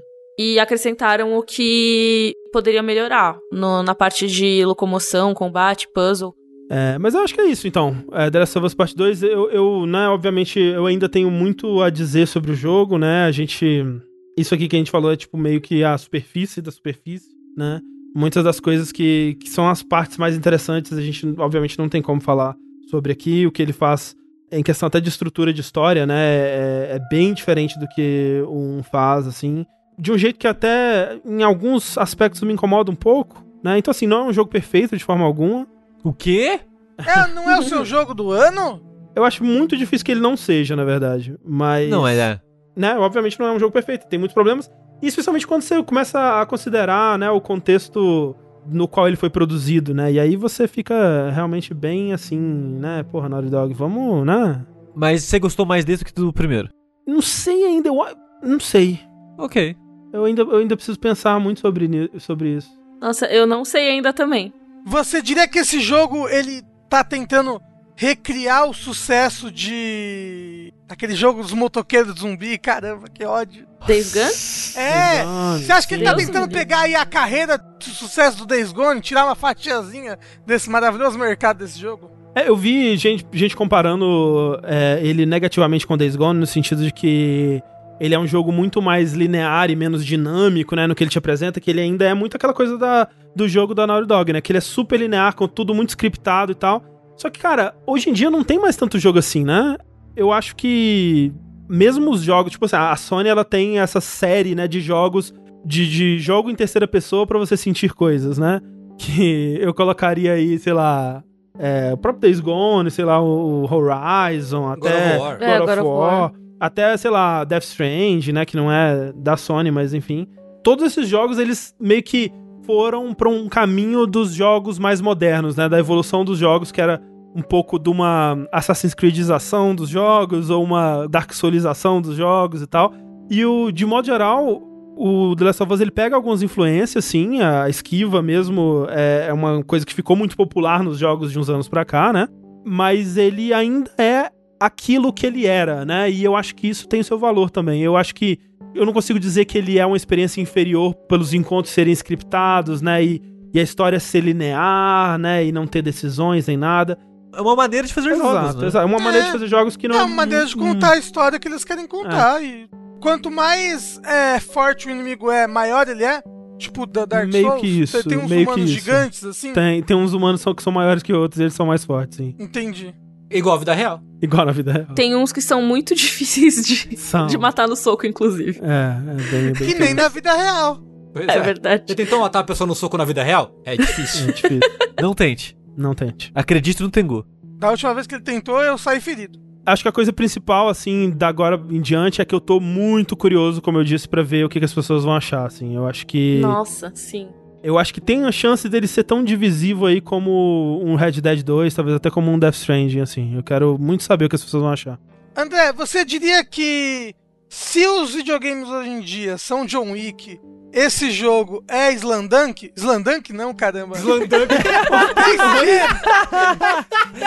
Peraí, o, qual, o que, que você queria ter falado? Eu queria ter falado Space Jam. Não, ele é com certeza Slam Dunk. Com certeza Slam Dunk. Gente, então, é, Mika, muito obrigado pela participação mais uma vez aqui com a gente. Ah, obrigada pelo convite, adorei participar. Quero muito poder discutir spoilers em breve. É, então, vamos ver se a gente arruma uma forma da gente conversar sobre spoilers aí. Porque tem muita coisa, eu quero, eu quero muito conversar com todo mundo que jogou esse jogo na vida, assim. Sim, porque realmente, como o André falou, é muito difícil falar sem dar spoilers de muita coisa. Não necessariamente coisas específicas que acontecem, mas a estrutura do jogo é muito difícil comentar mais a fundo. Mas, de novo, queria agradecer pelo convite. E se vocês quiserem, tem vídeo sobre The Last of Us lá no meu canal, Assistam que lá. é Mikan no YouTube. Isso. Valeu, Mika. Obrigada. Tchau, tchau. Beijos a todos.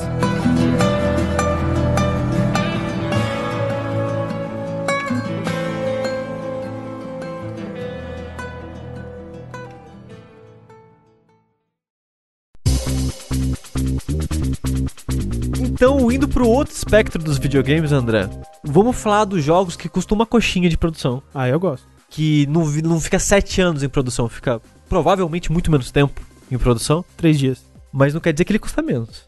Ah. Pro comprador. No caso, eu vou falar agora do Trials of Mana. No ca... Uh. Ou melhor, o remake do Trials of Mana. Porque, né, Trials of Mana, que no Japão é conhecido como Senkei Desetsu 3, que é da série Senkei Desetsu. É alguma coisa of Mana sempre, né, no, no ocidente, eu acho, né? A série... A série Mana. A série Mana, exato. Que tem o Secret of Mana, que é o segundo jogo da série. O Senkei Desetsu não tinha saído até o ano passado, que saiu como Trials of Mana. É, O tem três, Secret of- né? É o 3, isso. Tem, né, Secret of Mana, Dawn of Mana, Sword of Mana e por aí vai. O Secret of Mana do Tengu é que ela fumava cigarro. O primeiro Seiken Densetsu ele saiu como Final Fantasy Adventure. O que faz certo sentido porque ele tem muita coisa de Final Fantasy nele.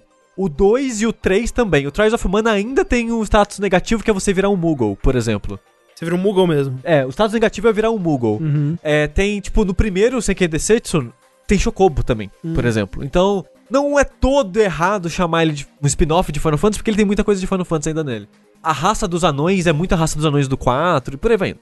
Mas, o Troy of Mana, que só foi sair no ocidente, o original no caso, o ano passado, né, quando a Square lançou a trilogia dos três primeiros, que era o de Game Boy normal e os dois do Super Nintendo, eu acabei terminando no ano passado o, o de Game Boy, falei no Verts. Eu joguei até a última dungeon, eu não sei porque eu nunca mais voltei pra terminar o Secret of Mana. Fui até a última dungeon e parei, e não gostei muito de ter jogado ele. Eu gostava muito do Secret of Mana na minha adolescência, quando eu joguei ele no emulador, eu achava ele muito legal. Mas rejogando ele ano passado, eu não gostei muito. Uhum. O combate é muito truncado, tipo, não tem um ritmo muito gostoso. A, a maneira que você avança pelo, pela história, né? A progressão é muito confusa. Você sempre tem que ficar, pera, onde que eu tenho que ir? Com quem eu tenho que falar? Eu tenho que revisitar o mundo inteiro e falar com todo mundo. Tipo, era muito uma experiência que eu tinha na minha adolescência porque eu não sabia inglês. Uhum. Mas hoje em dia eu sei inglês e eu continuo não entendendo o que o jogo quer que eu faça direito, sabe? Tinha que usar detonado sushi nessa época, né? pois é. Comprava revista. Então, o Secret of Mana foi uma, experiência muito frustrante pra mim e eu acabei não gostando tanto dele quando eu rejoguei no passado. Você jogou a versão de Super Nintendo mesmo, né? Não um remake. Não, não, do Super Nintendo mesmo. Fui ver o remake porque eu tava jogando, né, a versão do Super Nintendo e tava, né, não gostando tanto. E eu fiquei curioso, tipo, por que, que as pessoas odiaram o remake, mas adoram a versão do Super Nintendo? Odiado porque ele é feio pra caralho, né? Então, eu não rejoguei o remake, mas fui ver vídeos só pra ver qual é a dele. A parada do remake é que ele é exatamente o, o Secret of Mana de novo. Só que feio. Só, só que feio, exato. Ele joga idêntico. Ah, os problemas de interface estão lá. Eles replicaram tudo, do bom e do ruim do Secret of Mana. E é por isso que as pessoas não gostam, porque tirou a nostalgia, tirou a, a parte que as pessoas gostavam, que é tipo, olha, ele é bonitinho, olha, ele era igual eu jogava na minha adolescência. Eu tô especulando isso, tá? Porque é exatamente o mesmo jogo. Se as pessoas não gostam, é porque tirou, sei lá, a arte, tirou a trilha, tirou a nostalgia, tirou Uhum. esse tipo de coisa, né? E é feio, é realmente feio. Não, é feio, é feio. Você jogou o remake do 2, Tengu? Não, eu queria, tipo, eu tava babando pra, pra jogar, porque o Secret of Mana é um dos meus jogos da minha infância, assim, que ele saiu em 90 e pouquinhos, né? Sei. E eu adoro o Secret of Mana, adoro, adoro, adoro, adoro, adoro.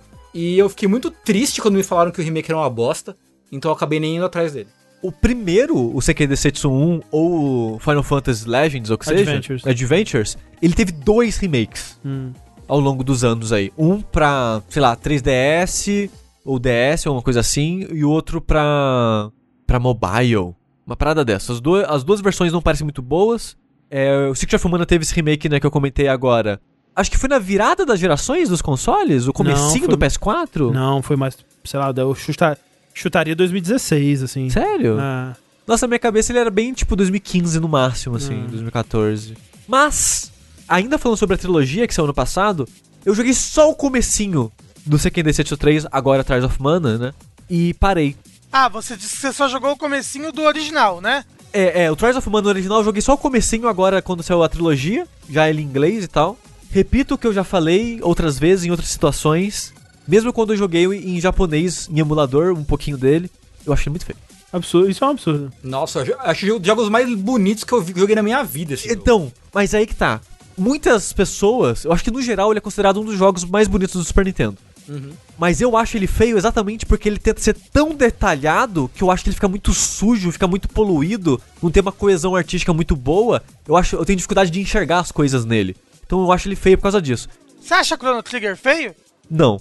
O Chrono Trigger ele é bem menos ambicioso visualmente do que o Seikei Densetsu. Ah, Eu acho parecido.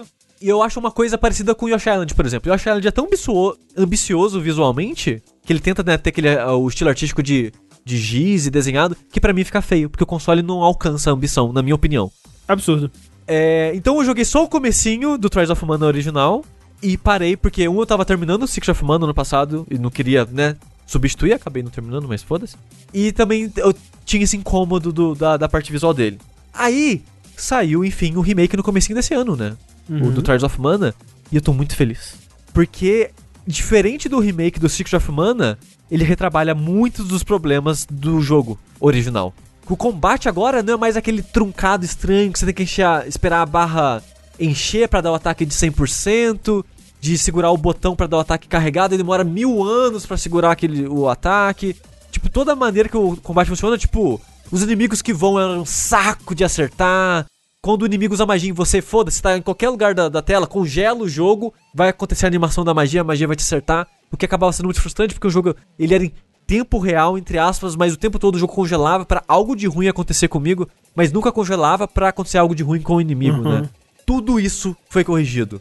O jogo agora, ele é. É engraçado, porque ele sacrificou a nostalgia da versão de Super Nintendo pra nostalgia de um jogo de PlayStation 2. Hum. Porque sabe quando aqueles jogos de PlayStation 2 que tinha que era meio mundo aberto, com combate em tempo real, tipo, sei lá, Dark Cloud, o próprio, sei lá, Kingdom Hearts, coisas, jogos do tipo assim? Hum. O próprio Sega Densetsu 4, né? Que é o. É, ele eu nunca joguei. O que, é o que, mano? Eu esqueci. É o do PS2. É o Sword of Mana. Sword of Mana, talvez. Sword, talvez. Que é o que é feito com física de Half-Life. Que acharam Half-Life demais e quiseram botar no com uma bosta. Literalmente foi isso que aconteceu. E ele é bem esse estilo também. É porque o combate, o, o jogo agora, a parte que você joga, ele é né, todo 3D, com um gráfico que ele não é, se você comparar, ele não é de PlayStation 2, mas o sentimento é que ele é muito parecido com o de um PlayStation 2. Uhum. O mundo, ele é meio que vazio e desinteressante e simples, digamos, visualmente, igual é no jogo de PlayStation 2, e o combate ele também ele é bem simples. O sentimento, pra mim, enquanto eu jogo ele, eu, parece que eu estou jogando um remaster de um jogo de PlayStation 2. Isso aí. Mas esse remaster de um jogo de PlayStation 2 é muito mais interessante do que os jogos eram no Super Nintendo, pra mim. Porque o combate agora em tempo real, ele tá muito mais dinâmico e interessante porque agora ele nunca congela pra nada acontecer. Graças a Deus, porque o negócio de congelar e você tomava magia com 100% era, é ridículo. É. Sabe quem odeia chato. também isso, Rafa? O Leonardo DiCaprio. Por quê? Fica Ah, congelado. porque ele congela. Porque agora todo o ataque especial, digamos assim, diferenciado dos inimigos, aparece um círculo, um quadrado, uma linha, algo no chão indicando. Vai acontecer um algo e ele vai acertar aqui. Se é só um ataque normal, tipo, tem uma animaçãozinha indicando, olha, ele vai dar uma mordida, ele vai dar uma espadada, ele vai agir. E tem um botão de esquiva. Hum. Então você pode esquivar pra sair de perto. Então o combate agora, ele tá todo é, reativo. Aí. O que é muito melhor, na minha opinião. E o seu personagem agora, ele tem combinhos. São básicos, mas ele tem combinhos e até com propósitos diferentes. Por exemplo, é, você ataca por algum motivo com bolinha e esquiva com quadrado. É, Final Fantasy essa porra! É. Que ódio! Final Fantasy XV. Mas, tipo, você dá um ataque fraco e um ataque forte, é um combinho que o último ataque joga o inimigo no chão. E, sei lá, 90% dos inimigos do jogo, tirando os inimigos grandes ou chefes, eles vão cair no chão e vão Sim. ficar um tempinho levantando. É, se você der dois ataques fracos e um forte, você dá um ataque que é em área. Hum. E eventualmente o seu personagem vai evoluindo e vai conseguindo novos combos. E por enquanto eu liberei só um, um outro que é três ataques normais e um forte, que se dá um ataque forte focando mais em um inimigo específico. Então o combate ele tem muito disso de prestar atenção no inimigo e reagir com o combo certo na hora certa. O E- Caio Coelho tá dizendo que isso é muito Sword of Mana mesmo. É, eu não joguei Sword of Mana. Isso é muito combate de Musou, né? Porque o sistema do Musou É, é, isso. Musou. É, Musou é bem isso. Então o combate ele é bem, bem simples e fácil. Eu tô jogando normal. Ele tem acho que duas dificuldades acima disso. Você tá jogando com que personagem? Porque ele tem várias campanhas, né? É, ele tem seis personagens e você escolhe três dos seis pra ter, formar seu, seu time, né? E é pra sempre, né? É pra sempre. É, tipo, eu não sei se no remake é assim também, mas só pra. explicando que no- pelo menos no original era assim: tem seis personagens. O primeiro que você escolhe, que vai ser o líder, você vai jogar a história dele, principalmente a história, história dele, e os outros dois você vai jogar pedaços das histórias deles. Se eu me lembro bem, elas até que se entrelaçam de um jeito legal. Assim. É, você até encontra os outros três. Porque os, outro, os outros três, eles ainda existem nesse mundo e ainda, em teoria, estão fazendo a história deles. Então, quando coincide de você estar no mesmo lugar, aparece uma cutscenezinha, vocês conversam, aí fala, não, eu tô aqui pra fazer isso e tal. Aí acontece aquele pedaço da história, o cara some de novo. É, não sei se era assim também no original. Mas é um conceito bem louco isso, né? De você ter seis campanhas, você escolhe outras duas pra você ficar cruzando, tipo. Eu fico constantemente me perguntando o que estaria acontecendo nesse pedaço do jogo se eu tivesse com outro personagem. Talvez não muda tanto assim, mas dá aquele sentimento que parece que muda muito. Só fechando sobre o combate, tipo, eu tô jogando normal, ele é fácil na maior parte das vezes. Tem chefe que dá um pico louco. Tipo, o último chefe que eu enfrentei eram três robôs e eu morri. Tipo, foi meu primeiro game, game over até agora. E eu morri em, tipo, 3 segundos de luta. Caralho. Porque eram É, três. é, JRPG é muito disso, né? Às vezes É. você chega assim, eita porra, morri. E tipo, o jogo todo é tipo, se você quiser, você pode esmagar o ataque e você mata tudo. Hum. Até agora. Teve tipo dois chefes antes desse que eu tive que, ok, vamos prestar atenção. Mas foi de boa. Foi tipo, foi o que eu queria que fosse sempre. Uhum. E esse chefe foi tipo do nada, porque ele tem um ataque que dá um status que é petrificar. E, como eram três inimigos, cada um soltou em um personagem e eu morri na hora. e tipo, porra, maneiro. Não é essa dificuldade que eu queria pro jogo também. Não, não tem um anel que nulifica a petrificação, alguma coisa assim? Por enquanto eu não achei. Mas, tipo, foi uma frustração, tipo, de boinha, porque foi, tipo, muito rápido o download antes da luta e, e, Hum. né, tranquilo. Mas o jogo, eu não vou reclamar da simplicidade e da facilidade que eu tô sentindo no normal do combate dele, porque eu meio que criei minha diversão, porque ele colocou uma parada de bônus de acordo com a sua performance na luta. Hum. Então, se você Ah. mata todos os inimigos daquele combate sem tomar dano, você ganha 10% a mais de experiência. Se você mata rápido, você ganha 5% a mais de experiência. Não é muita experiência, mas é uma mini meta que eu coloco na minha cabeça, que eu tipo, beleza, se eu quiser eu posso só esmagar o bolinha aqui e vou matar todo mundo. Mas agora eu tô me desafiando a não tomar dano. Hum. Então eu, eu fico prestando muito mais atenção a quem vou matar primeiro. Eu vou fazer o combo certo, vou esquivar na hora certa. Então eu tô jogando bonitinho mesmo sem precisar. Só por causa desse pequeno bônus e tá sendo divertido jogar assim, sabe? Porque tipo, o combate tá rápido e eu não quero que o jogo se arraste muito. Eu tô me divertindo com essa, esse desafio que eu coloquei pra mim mesmo de sempre tentar vencer as lutas fora chefe sem tomar dano. Então o combate e a exploração é bem simples. Exploração é sempre tipo, ah, você vai achar um baú ou outro ali com um item irrelevante. Tipo um item de cura que você raramente vai precisar. As duas primeiras classes, níveis, né, de item de cura eu já tô com 99. Sei. Quase nunca uso item de cura. O item de reviver também, tipo, você pensa, ah, normalmente é raro nesse tipo de jogo. Eu tenho, sei lá, 30, 40 no inventário e raramente preciso usar também. Então o combate ele tá simples, não tá muito difícil na dificuldade que eu tô, mas eu tô me divertindo. Ele, é- ele é bem gostosinho. E me surpreendeu, porque no começo eu achei um simples meio bobo. Mas conforme eu vou ganhando novas habilidades, fui ganhando novos combos, os inimigos foram ficando mais variados, eu fui me divertindo mais. Tem até um- uma coisa que não tinha no original, que é um inimigo que ele tem meio que um escudo de defesa em volta dele, porque os inimigos que tem esse escudo, você tem que dar um ataque carregado, segurar o botão né, de ataque e acertar ele pra quebrar. Fora isso, ele quase não toma dano. E ele também não cai no chão com essa, com essa defesa. Então ele, ele dá uma, uma certa Sei.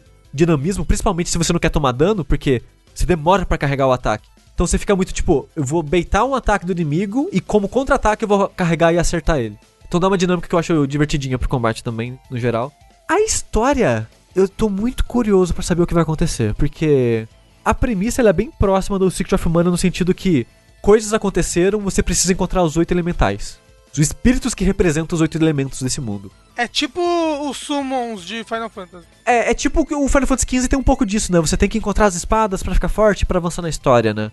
É, os quatro cristais. É sempre, sempre algo do tipo, né? Então, no Secret of Mana, você tem que encontrar os outros espíritos, aí acontece mais um pouco da história e a história acaba. Não sei se vai ser assim aqui. Eu ainda tô em busca dos, dos oito espíritos, eu tô onde eu tô. Eu tô prestes a conseguir o quinto dos oito com umas 10 horas de jogo. Então, se o jogo tiver umas 20 horas, parece ok. Parece uma duração certa pra esse tipo de jogo, na minha opinião. Só que a história até agora, ela meio que não aconteceu nada. Os diálogos é muito Kingdom Hearts no sentido que parece que não são pessoas conversando. parece que é, é um roteiro que não levou em conta que pessoas diriam aquilo. É dublado? Todas as cutscenes importantes são dubladas. Uhum. Só, tipo, NPCs aleatórios que você vai encontrar pela cidade, assim, que não são. É, coisas importantes da história normalmente são dubladas. Dublagem não é muito boa, no geral. E é muito engraçado que a cutscene vai. Não tem um timing muito bom. Tipo, a maneira, a velocidade com que os personagens entregam as coisas é muito estranha. Então, tipo, por exemplo, eu tô indo na cidade do André porque aconteceram várias coisas e eu preciso de uma ajuda pra ele. Só que pra contextualizar que eu preciso da ajuda dele, eu preciso explicar o que tá acontecendo. Então eu chego e o André não me conhece. Então eu chego, André, eu sou o Sushi e eu preciso da sua ajuda. Aí o André fala: Nossa, foi tudo isso que aconteceu com você? Como resposta, logo em seguida. Normalmente tem aquilo tipo de a tela fica preta, a tela volta Sei. e tipo, dando a entender que eu Coisas fiquei aconteceram. É, eu fiquei tipo uma hora explicando pra você o que aconteceu. Esse não é tipo corte de troca de frase, sim. De, de conversa, tipo, caralho, aconteceu tudo isso com você. Eu obviamente tenho que te ajudar, Sushi. Vamos lá, sabe? Ela é muito awkward porque isso acontece acontece muito e, tipo, muito sem contexto. Tipo, todo mundo parece que se conhece e sabe tudo que acontece no mundo inteiro com todas as pessoas Sei. do mundo É cidade do constantemente. interior. É, é Uma tipo dúvida, isso. se tem como jogar com áudio em japonês? Tem. Ah, Eu tô jogando com inglês porque eu me odeio, porque eu já comecei e agora não quis mudar, porque agora já comecei e agora eu vou, né? A trilha sonora você pode mudar pra clássica também, ah legal. mas a, a, a que tá lá tá, tá legalzinha. Uhum. Tipo, é uma orquestrada, tipo, padrão assim, mas funciona. Então a história tá mal dublada em inglês. Ela tem uma entrega meio estranha entre os personagens. Não parece ter acontecido muito, não parece ter muito peso. Tengu, você sente que isso é assim no original? Você lembra de, de- da história se desenvolver assim? Como é que é? Na verdade, não, porque faz tanto tempo que eu joguei esse jogo que eu não me Sei. lembro direito de como é a história. E eu eu nem lembro se eu joguei ele em inglês ou só em japonês, na verdade. Uhum, sei. Mas eu não lembro muito bem. Perguntaram ali, Sushi, o roteiro ainda depende de pontos de acesso longas para desenrolar essa versão? Continua fácil de se perder? Aí que tá. Eu acho que você pode desligar isso no inventário. As marcas no mapa, né, te dizendo pra onde ir. Você pode desligar.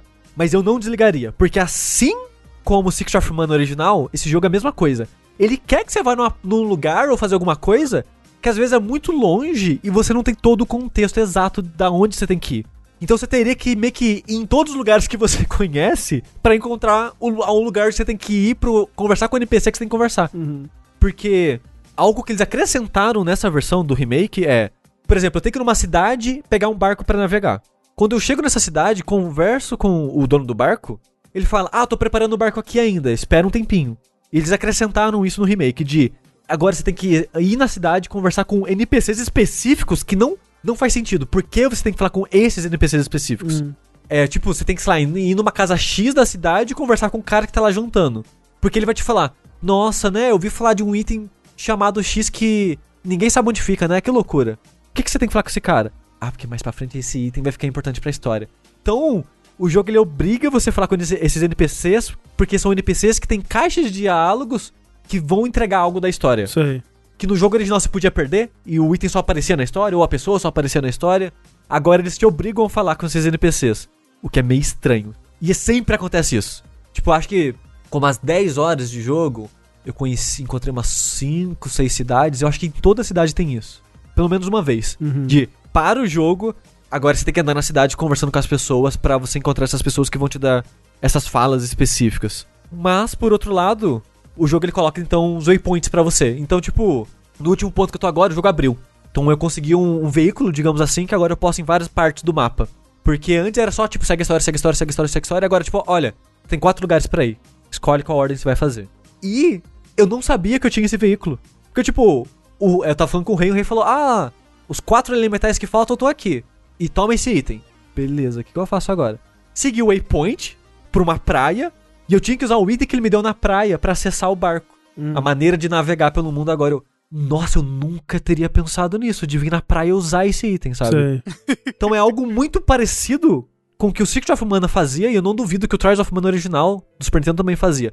Então eu tô feliz com o waypoint desse jogo, porque seria muito frustrante pra mim ficar batendo cabeça, andando pra lá e pra cá, tentando descobrir o, o que fazer. É que nem o Phantasy Star que põe mapinha pra te ajudar. Ah, porra, maravilhoso. Melhorou muito o jogo, né? O, o, versão de Switch, né, do Phantasy Star, Sim, no sim. caso.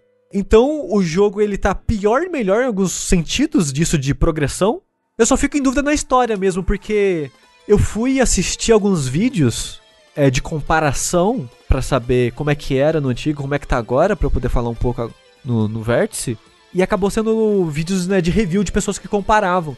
E os, os vídeos que eu vi das pessoas que jogaram sempre elogiavam a história. Tipo, nossa, a história é muito boa, tem umas reviravoltas, vai pra um lugar que você não espera e não sei o que lá. E eu tô, tipo, tô esperando. Quando você falou quanto tempo você tá de jogo? Umas 10 horas Ok. de jogo. Onde você tá? Você já pegou alguma das mudanças de classe? Já. É, dizem que uma das coisas legais é isso, né? Que tem muitas classes bacanas pra você explorar com cada personagem, né? Então, o que eu consigo ver que era legal pra época era isso, que no original, quando você evoluía seu personagem, quando você ganhava level, você ganhava alguns pontos de atributo pra comprar no seu personagem. E era meio que raro na época isso, né? Você ter essa liberdade de você evoluir o seu personagem da maneira que você quer. E ele tinha até umas maneiras, tipo de, ó, você não pode comprar duas vezes o mesmo atributo. Hum. Pra te incentivar a evoluir um pouco de tudo, né? E você eventualmente evoluir a classe do seu personagem. Se eu não me engano, uma vez só no original. E agora no remake você tem três evoluções. A terceira evolução de cada personagem acho que envolve uma dungeon nova que você vai conseguir um item que só existe na versão do remake. No original eram duas. Eram duas evoluções? Cada boneco tem duas especializações. Aí cada especialização de cada boneco tem mais duas. Aí no, no original era, era, era duas vezes que fazia isso. É, então agora no remake então deve ter uma terceira camada. Porque eu sei que no, no remake tem uma camada a mais que precisa de item. Que é o item que tá atrelado a conteúdo novo, exclusivo do remake. Eu já peguei a o primeiro salto de, de mudança de classe, que foi aí que eu comentei que eu ganhei mais combo, ganhei mais habilidades e tal. E aí o jogo ficou bem mais gostosinho de jogar o combate. Ele fala, né, quando que eu vou dar o próximo salto, que é level 38. Eu não tô nem nisso ainda. É com, com meus personagens ainda. E a diferença agora da evolução, além de ter mais camadas de evolução da classe, você ainda dá spec no seu personagem, só que agora é meio que uma skill tree. Então, tipo, quando você ganha level, você ganha um, dois ou três pontos de atributo. Depende do, do level que você tá no momento do jogo. E agora você tem cinco atributos, que conforme você compra os atributos, você vai ganhando mais habilidades passivas. Tipo, ah, você foi comprando força, você ganhou agora uma habilidade passiva que você ganha mais 5 pontos de força quando você tá com menos de 50% de vida. Coisas do tipo. Ou você ganha habilidades novas. Tipo, eu tô jogando com uma menina que é meio que uma clériga. Eu, eu tenho que comprar ponto em espírito pra ela ganhar as habilidades de cura, por exemplo. E as classes dão isso, né? Dão habilidades novas e permite você evoluir mais os atributos. Porque a classe inicial do jogo só pode comprar acho que 6 pontos no mesmo atributo. Depois vai pra 18. A 15, na verdade. E imagino que né, vai subindo e ganhando novas classes, mas especializações mais especiais, que agora você tem meio que uma barra de especial. Que tinha já no original, mas era meio que uma barra que só durava um combate. Durante aquele combate você podia usar aquela barra. Se você errasse o especial, foda-se, errou. Agora no remake essa barra ela segue, né, para outros para outros combates, você pode acumular ela, mas conforme você vai evoluindo, vai ficando cada vez mais fácil você preencher ela. Então, pode usar à vontade, é bem de boa.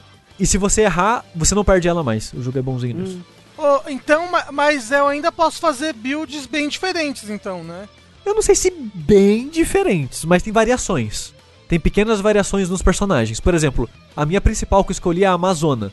Que eu acho que a ideia dela era ser meio que um personagem mais tanque, assim, mais defensivo. Aí, as duas escolhas de classe que eu tenho é colocar ela pra ser mais ofensiva ou ser mais suporte. Aí ela ganha até magia de cura, e ela não tinha antes magia de cura, por exemplo. Então você tem essas pequenas especializações, mas nada que vai, tipo, mudar pra caralho o personagem. De acordo com o que ele é. Por exemplo, o outro personagem que tá no meu time, ele é o cara que é meio besta. Hum. Ai, ele é meio besta. Ai, que moço besta. Para com isso. Já tem que dar o, É. o- o- né, a pausa pro Rafa fazer a piada, aí você continua. É. Porque quando eu pensei, vou falar meio besta, o Rafa vai fazer É, uma piada. exato, exato. Ah, Desculpa. Ele é muito foco em força bruta. Aham. Gastar todos os pontos dele em força. Mas na, especia- na especialização ele pode ganhar um debuffzinho ali, né? E tal, coisas do tipo.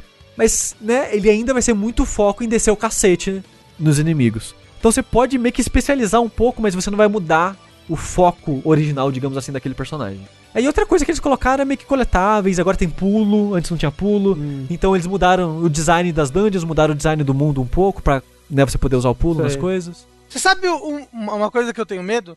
É de eu começar a jogar de mago, por exemplo, e ser chato jogar com mago. O, o- o mago é uma menininha, né? Pequenininha. Não, essa é a clériga. A, a maga é uma mulher pelada. Uma mulher Ah, pelada. É. Como, né? Como o mago costuma ser, realmente. É. Sim. É porque as roupas desse jogo é, é aquilo que você vê de anime dos anos 80, como os anos 90, assim, que é todo mundo tá de biquíni, pelado. É, Dragon's Crown. Todo mundo. É, todo mundo. Então é isso. A maga é essa. Eu não sei como é que funciona a magia ofensiva no jogo, porque nenhum dos meus personagens tem magia ofensiva. É porque, por exemplo, eu, eu joguei um pouquinho do Psylones é, Origin, né? Quê? Eu não do, sei do que do você tá falando. Origins. Ah, Ah, tá, nossa. Ipsilones. Nossa. E eu tinha duas escolhas pra começar o jogo, né? Eu posso jogar ou a, a história. Não sei, acho que deve ser a mesma coisa, mas. Podia jogar com um personagem que era um mago e uma personagem que era uma guerreira de machado. E eu joguei de mago. E só que eu não achei muito legal jogar de mago, não. É, eu achei chato. Tal, talvez se eu jogasse de guerreiro eu ia gostar mais do gameplay. No chat falaram que a maga é muito roubada. Pelo menos você pode trocar de boneco, né? Você não precisa ficar jogando só com ela. Exato, você, na verdade o jogo até incentiva de certa forma você saltar entre os três por causa da barra de especial que eu falei. Se os três têm a barra de especial cheia, é meio que incentivado você a usar de um e mudar pro outro que tem a barra de especial enquanto o outro tá enchendo jogando sozinho, sabe? Com a máquina Uhum. controlando ele. Pra você né, ir otimizando seus personagens, digamos assim. É tipo Final Fantasy VII. É, de certa forma é isso. É, tipo isso. Só que não enche tão rápido quanto o ATB. Mas a mesma lógica no, no fundo, assim. Então, tipo, o jogo ele não é perfeito, mas corrigiu todos os problemas que eu tinha com a série no Super Nintendo. Sei. E ele é tão bonitinho. Eu tenho muita vontade de jogar ele porque ele, ele é. Ele é colorido, sabe? Me dá vontade de comer. É, ele é muito um jogo de PlayStation 2. É aí que tá, que eu falei no começo. Ele saiu de uma nostalgia e foi pra outra, e meio que ainda funciona, porque quem jogou o jogo original e tem nostalgia dele, provavelmente tem nostalgia também com o PlayStation 2 hoje em dia. Concorda, Tengu? 100%, tá, tá assinado essa, essa, esse documento aí. E eu não falo isso de maneira pejorativa, tá? Eu tô gostando dessa vibe de PlayStation 2 dele. Ah, ele é bem bonitinho, é. Ele é bem, É. bem legal visualmente. Pô, eu tô me mordendo de vontade de jogar essa porra desse jogo. Porque eu gosto muito de mana e eu queria muito jogar esse remake. Eu também. Você tá jogando onde, Sushi? Tô jogando PlayStation 4. É, a gente pediu, é, eu pedi pra PC, ou. Ele tem pro Switch? Ele, se não me engano, tem pra Switch e pra É, PC sim. Foi isso. Eu pedi pra PC principalmente e ele mandaram de PS4. Mas aí que tá o maior problema do jogo pra mim. Porque, tipo, Que ele é caro pra caralho. eu tô me divertindo. Eu acho que ele melhora os problemas que eu tinha com a série na época do, Play- do Super Nintendo. O meu favorito é o Secret of Mana, queria deixar isso aqui pras pessoas. De longe, meu favorito ainda é o Secret of Mana. Peraí. Legend of Mana. Desculpa. O... Só queria deixar aqui que, apesar de eu estar me divertindo com esse, o meu favorito da série ainda é o Secret of Mana, mas ela dispara. Legend of Caralho! Pode deixar tudo isso na edição.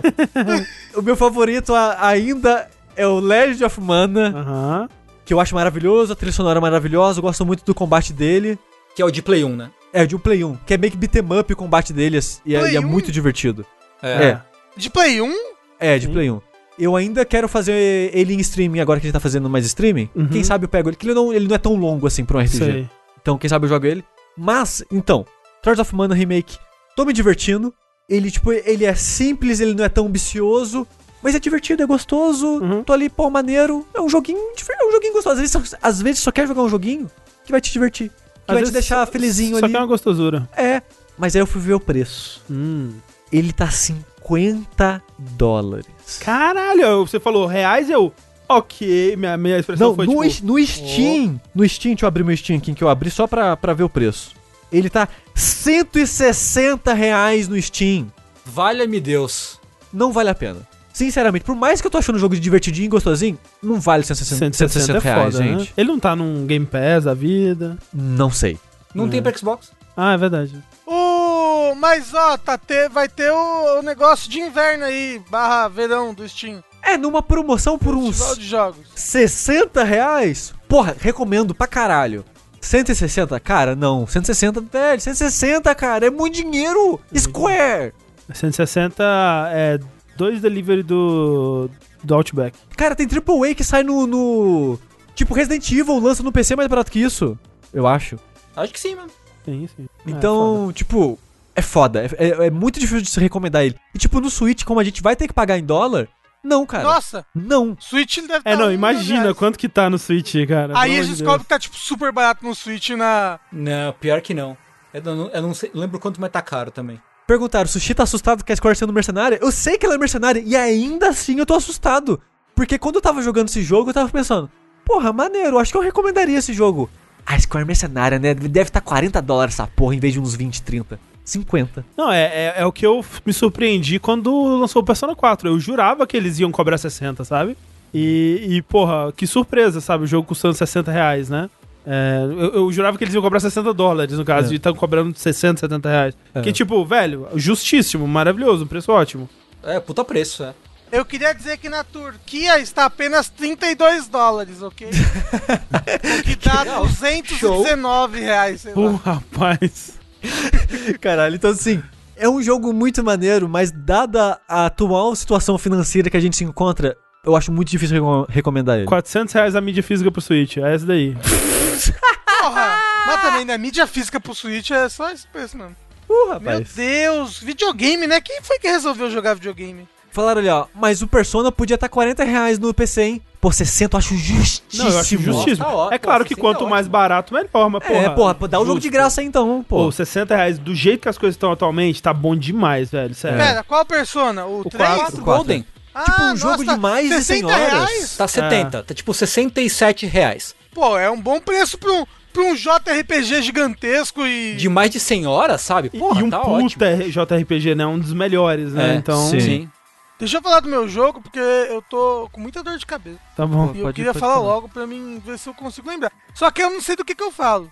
Se eu falo do Cinders Mod ou se eu falo do Assassin's Creed Odyssey. Fala do Assassin's Eu Creed prefiro primeiro. Assassin's Creed, é. Mas ó, vocês podem me ver jogando Cinders Mod Blind Playthrough de mago na Twitch.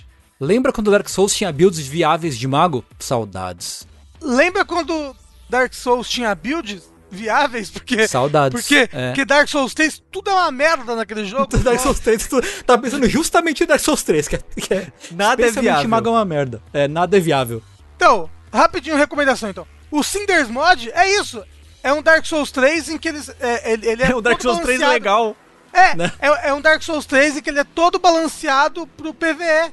Né? Porque, como ele é um mod, você não pode jogar online. Então ele, ele é todo balanceado pro single player. Então todas as armas são viáveis pro single player. Yes! Olha que maravilha. Eu vi o Rafa jogando umas horas, umas horinhas dele, e o mago ter mana que enche sozinho, o MP que enche sozinho, deu vontade de jogar, viu? Deu Olha. vontadezinha de jogar ali uma magiazinha infinita. Aliás, todo mundo tem magia que a gente faz. Eu sei, mas o do mago é que parece mais interessante de ter, né? Todo o leque de magias pra você usar à vontade. Mas é, é muito legal você poder ficar usando as weapon art, sabe? Aham. Sem ficar com medo de ficar gastando a mana e acabar. Tipo, é bem legal. Mas é. Não é isso que eu vou falar hoje. Eu vou falar de Assassin's Creed Odyssey. Yay! Por quê? Porque há muito tempo atrás a gente recebeu Assassin's Creed Odyssey pro PS4 eu falei, porra, vou jogar, né? Eu gostei tanto do Origins, né? É, me engajei tanto com aquela história, com o Bayek, né? Com os camelos que virava chocobo. Que bonito esse jogo, nossa. Vou jogar Assassin's Creed Odyssey. O Rafa jogou 30 minutos e abandonou o jogo. Não, eu joguei 3 horas e aí eu falei, nossa, que bosta, hein? Não dá não, hein? É igual outro jogo, puta que me pariu. Eu tava de muito saco cheio. E aí, passaram-se né, os anos, eu fui desenchendo o saco de Assassin's Creed. E as pessoas foram falando bem pra caralho dele, né? É, Você sabe que é um péssimo momento pra você estar jogando ele, porque tem vindo um novinho em folha aí, né? então, mas eu não. Aí eu vou jogar o novo em folha daqui a dois anos, quando eu, quando eu desencher o saco desse. É, não. Porque é o seguinte, pode fazer isso. eu, eu comecei a jogar Assassin's Creed Odyssey, que tava no meu PS4. E as pessoas estavam falando muito dele, blá blá blá blá blá blá blá. Aí eu comecei a jogar Assassin's Creed Odyssey. E ele tinha exatamente os mesmos problemas de quando eu tava jogando ele pela primeira vez, né? Que era história, cadê? Não tinha história, né? O Origins ele começa com uma história que te intriga desde o começo, né? Tipo, você no Origins ele já pega e bota na sua cara, pan, é uma história sobre vingança. tem umas pessoas sinistras, vai se vingar das pessoas sinistras. Tipo, a história é apresentada muito rápida, né? No Assassin's Creed Origins. Nesse, meu Deus do céu, eu tô falando sério, eu tô falando sério, Sushi. Sério. Com 20 horas de jogo eu entendi a história do jogo. A história começou. A história começou quando eu tava com 20 horas de jogo. Mas nessas 20 horas, o quanto de, de side mission você fez? Eu fiz algumas. O negócio é que ele é muito grande. Ele é estúpido. Ele é estúpido de grande. Ele é estúpido de grande. E, e assim, eles. A pessoa, pode, a pessoa pode falar pra você: Ah, faz só, né? Faz só a história principal. Que não tem problema. Mas ele quer ser RPG, o, André. As coisas têm nível. Então, entre uma missão da história principal e a outra, tem nível. A, a próxima missão é nível 15, por exemplo. E você tá nível, nível 10, você não vai conseguir fazer, porque você não dá dano direito nos inimigos que estão nível mais alto que você. Eles te matam em dois hits. Então você tem que ficar fazendo side quest, side mission pra, pra upar. Porque senão você não consegue avançar. E olha aqui, como a gente recebeu uma versão do jogo, uma versão, sei lá, deluxe do jogo, eu tinha. Ele veio com uns dinheirinhos da Ubisoft, né? Porque esse jogo tem microtransação. haha. E uma coisa que você pode comprar com as microtransações do jogo é mais XP eterno. Caralho. Eterno? Nossa, Eterno. geralmente, geralmente são tipo um boost, né? Por, por É. que dura algum tempo. Não, então, mas é que você tem o pacote lá mais caro que é eterno, né? e aí veio dinheiro suficiente pra comprar esse boost de XP. E eu comprei, então eu tenho. Eu tô, tipo, no jogo todo, eu tenho 50% a mais de XP do que eu teria normalmente. E você sente que isso não quebrou o jogo. Não, não. Então, então ele era quebrado antes, claramente, né? Então, então, e eu fico pensando, caramba, se eu tivesse que grindar pra fazer as próximas missões de história, eu ia ficar muito puto. Sei. Sabe? Porque eu, eu sinto que eu, que eu tô. Eu faço história, eu faço uma série de quests legais e eu já tô preparado pra fazer a próxima da história, entendeu? Porque eu tô ganhando muito mais XP do que o normal. Mas, mas espera. Mas ainda com bônus de experiência, você precisa fazer side coisas. Preciso. Preciso. Ah, até, até porque você ganha boas recompensas de fazer as side quests. Tipo, de. Tanto de dinheiro quanto de itens. Quanto de, por exemplo, tem caverna que te dá ponto de habilidade, apesar de ser mais raro. Você ah, eh, recruta pessoas para sua tripulação do barco. Você pega material, que, nossa, é importantíssimo você pegar material nesse jogo. Porque você upa o barco com materiais, né? E é importante upar o barco, senão qualquer pirata que você encontrar no meio do caminho vai te derrotar e você não vai conseguir avançar. Você tem que instalar DRM no barco, Rafa. Então, você tem que. Instala a DRM da, da Riot no barco. O... Inclusive, a Riot, pau no cu da Riot. Eu fiquei tentando. O... A Calma, a gente, vai, a gente vai falar do jogo ainda, Ah, calma. desculpa, mas. A a Riot me odeia. Mas bem, deixa, deixa, deixa- deixa eu contar um pouquinho da história do jogo pra vocês. Por favor. Eu vou, eu vou falar. Eu vou entrar em alguns spoilers básicos, assim. Caguei. Mas é. Spoilers que eu demorei 20 horas de jogo pra descobrir. E eu só consegui pegar um macho no jogo, inclusive, até agora. Muito chateado, porque o. O, o Alexios, ele é muito mais chato que a outra menina, com certeza, sabe? Que a, a Cassandra. É Uhum. o que dizem, é. Mas é que você fazia muita questão do, do sexo de com macho. Sim, Sexo macho com macho, no caso. é. E aí eu falei, não, tem que pegar. E o, e o Alexios é gostoso, ele é- É, você não, cê não tá falando o nome dele certo, Rafa. Não é Alexios? Não, é Aleixo. O Aleixo. O Aleixo é muito gostoso, mas assim. Tudo que ele fala parece que ele tá bravo, ele parece o Kratos, sabe? No, no, no Play 2, assim. É porque ele é espartano. Então, ele é espartano, mas ele não foi criado em Esparta direito, sabe? Vai ter que fingir, né? Né? Agora, a, a Cassandra é mais de boa, ela é mais. Ela, é mais, Parece mais engraçada, né? ela, fala- ela parece mais engraçada. E essa dualidade dos dois, isso é um, é um, é, é um puto spoiler, se você não quiser ouvir, tapa seus ouvidos. É muito bem explorada porque os dois são irmãos dentro do jogo, dentro da história, né? Você começa o jogo, co- como é que isso acontece? Você é uma criança espartana lá treinando com seu pai espartano e sua mãe espartana e sua irmã barra irmão bebê espartano. De acordo com quem você escolhe pra jogar, aparentemente você fica o mais velho sempre. E o que acontece é, a Oráculo de Delfos fala que tem que matar o a seu irmão barra irmã. Vou falar irmã porque eu tô jogando com o Alex. Tem que matar a sua irmã. Tem que matar essa irmã bebê aí, vai dar bosta, não sei, tem que matar a irmã. E aí eles se reúnem pra matar Ah, a quando irmã. ela nasce. Quando ela nasce. É, quando ela tá bebezinha. Tá, ela tá, tá. "Ué, tem que matar essa bebê, a Oráculo fala. O, o espartano, ele gosta muito de matar bebê, né? É, ele gosta, é, é, é um hobby. seríamos nós, secretamente espartanos? Fica o questionamento. Se, o- se os espartanos tivessem micro-ondas, será que. Pois é. Enfim, O Kratos com certeza botaria um bebê no micro-ondas. com certeza. Não precisava nem do dinheiro. Aí o seu, o, o seu pai, ele tá tipo. Não, é realmente. Vou, é, é, desculpa, mulher, ter- vai ter que matar o bebê. Deixa o padre matar o bebê. O que eu posso fazer? Ah, ah, eu tô em dúvida aqui. Será que mata o bebê? E aí o padre tá lá. O padre, vou falar padre, mas não é um padre, né? É o clérigo. Ele tá, vou jogar esse bebê do penhasco. Aí você, que é uma criança, você fala, não! Aí você sai correndo. E, como toda boa criança, como que você ajuda a sua irmã bebê? Se arremessando. Não, você empurra o clérigo e o bebê do penhasco, assim. É! E aí eles Nice. caem. Eu acho que eu vi essa cena no, no pedaço que eu joguei. É, ela, ela é. Depois de duas horas de jogo, mais ou menos, você. Você Você encontra seu pai, né? Não, depois de duas horas de jogo, mais ou menos, você entra nos créditos do jogo, na, no crédito, na abertura inicial, parece Ah, tá. Assassin's Creed Odyssey, aí você vê essa cutscene, Ah, sim, então eu vi, ok. né? Que é só quando você sai da. da ilha, da, da primeira ilha. Então isso é no comecinho que você descobre isso, que você matou sua irmã. É, que você jogou a sua irmã do abismo. É, matou. É. E aí o que que acontece? Aí, aí vem o seu pai e te joga do abismo. Ele fala, Porra. porra Vacilão! Não, porque o- os, os clérigos falam, ah, assassino! Matou o clérigo, filha da puta! Os, os O outros espartano clérigos não aguenta ver um abismo também. Então por isso que ele é um Assassin's Creed. É, aí ele fala, tem, vai, agora tem que matar essa criança. Aí o seu pai, ei, que porra, desculpa aí. Não, papai, por favor, não. Ele, pá, joga a criança do abismo. Mas a criança sobrevive. Que isso? Ela, ela, apesar de ter caído no mar, ela vai boiando até uma ilha.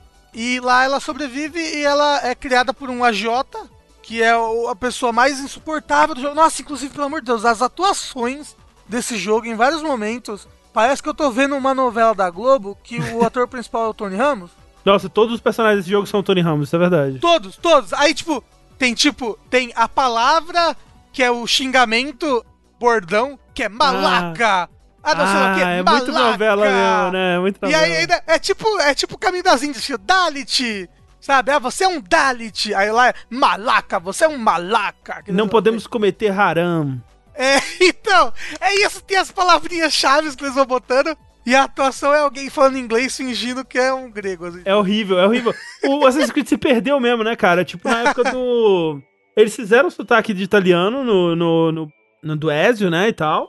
Depois eles fizeram a coisa correta, que era fazer todo mundo com sotaque, sei lá, neutro, britânico, no, Uhum. do- da França, né?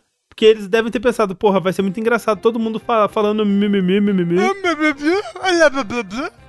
E, e assim, foi a decisão correta, só que aí eles voltaram atrás. E aí, tipo, Não, eles voltaram atrás porque a França ia ficar ofendida. A Grécia é, é, da Grécia. a Grécia, foda-se, exato. Aí tá, aí você tá nessa ilha, você cresce, você vira um mercenário, pra blá blá blá blá blá blá. Você sai da ilha porque chega um moço, uma, aparentemente um ateniense, e fala: Olha, você é um mercenário, vou te contratar, mata esse general aqui pra mim. É o lobo da, de Esparta, o general. Mas já é estabelecido de- desde o começo a relação sua com os assassinos?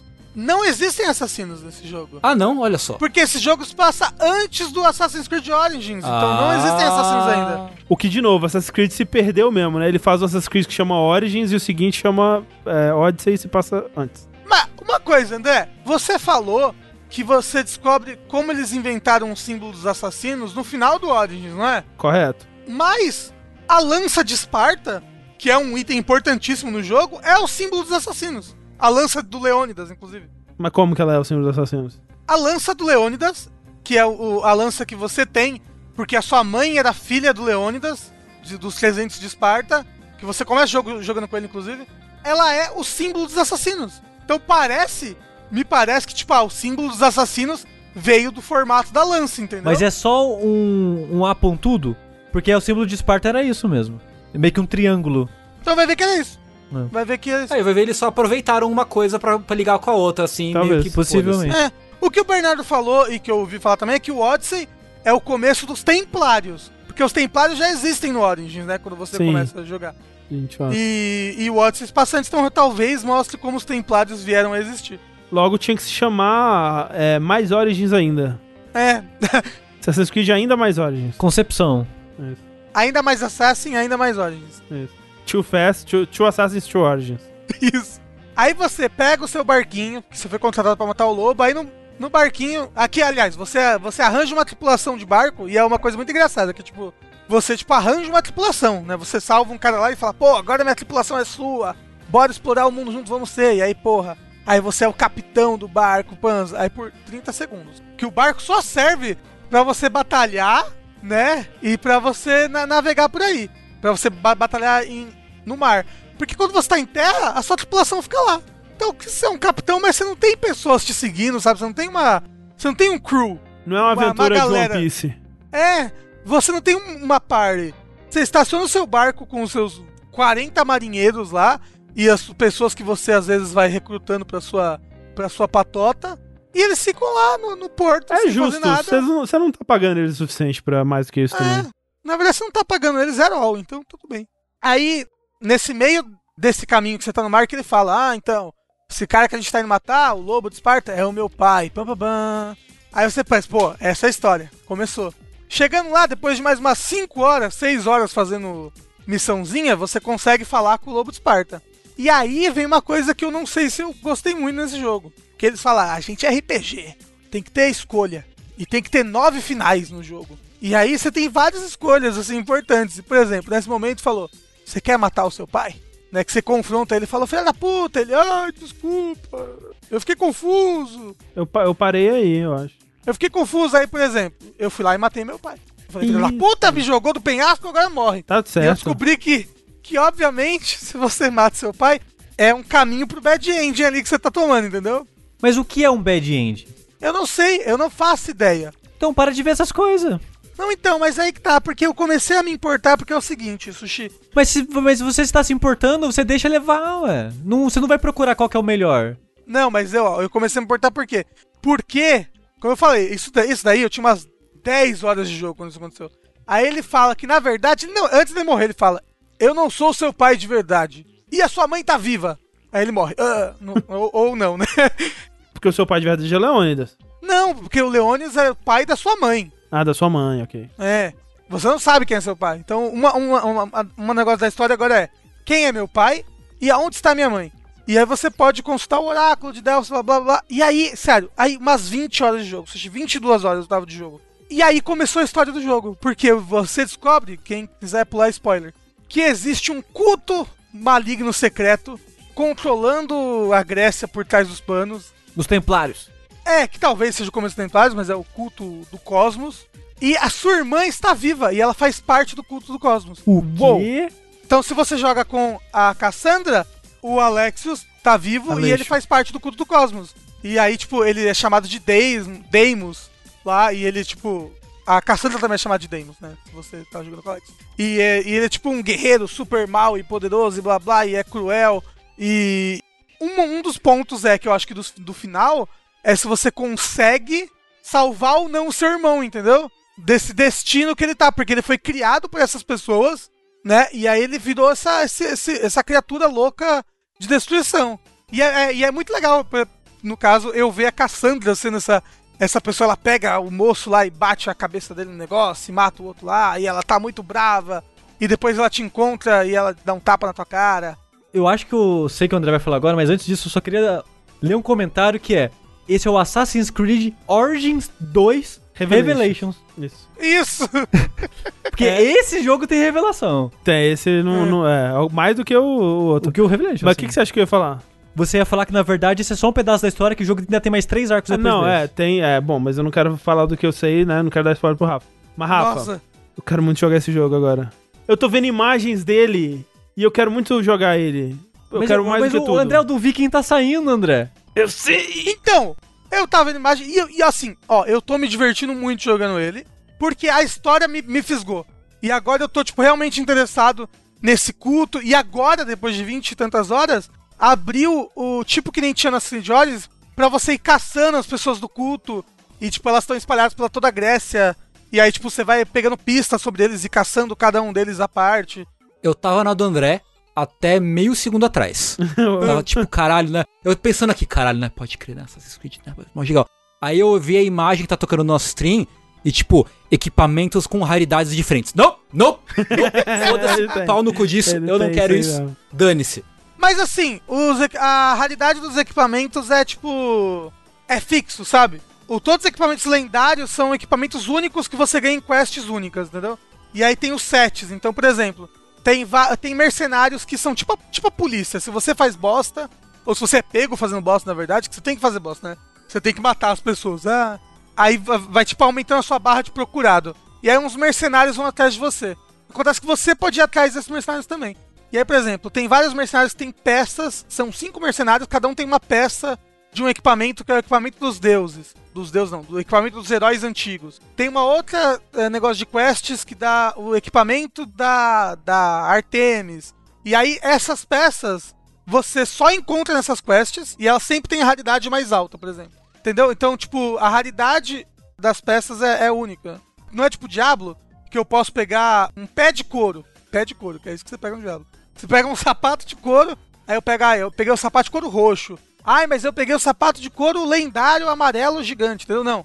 São, são, a- as- a- os equipamentos são, são fixos. Então, tipo, isso, isso, isso daí é bem de boa, porque, tipo, eu tô querendo ir atrás dos equipamentos. O que é ruim é que os equipamentos ficam super defasados, porque você vai upando e o nível nesse jogo importa muito. E os, os equipamentos têm nível, né?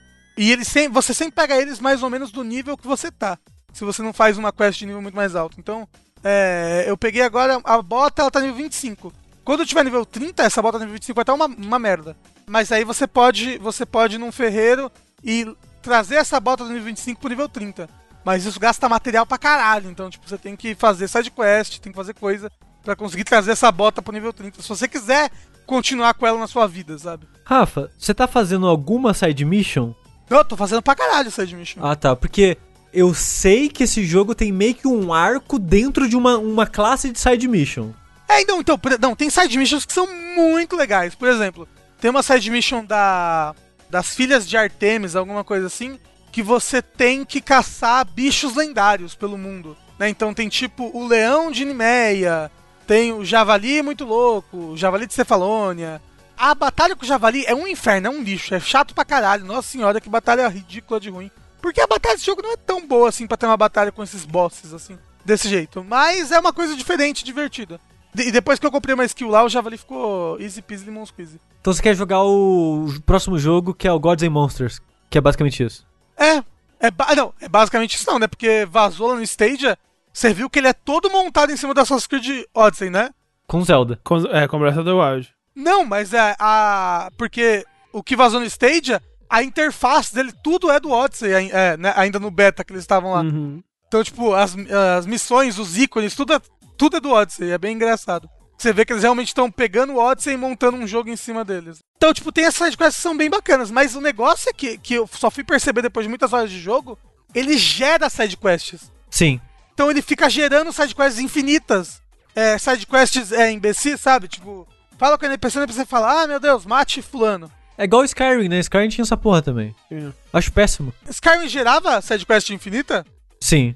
Acho que foi o primeiro jogo a fazer isso, pelo menos de renome, assim. E eu achava péssimo, porque eu, como vocês sabem, eu gosto de encher a lista de objetivo e completar todos eles e ficar livre.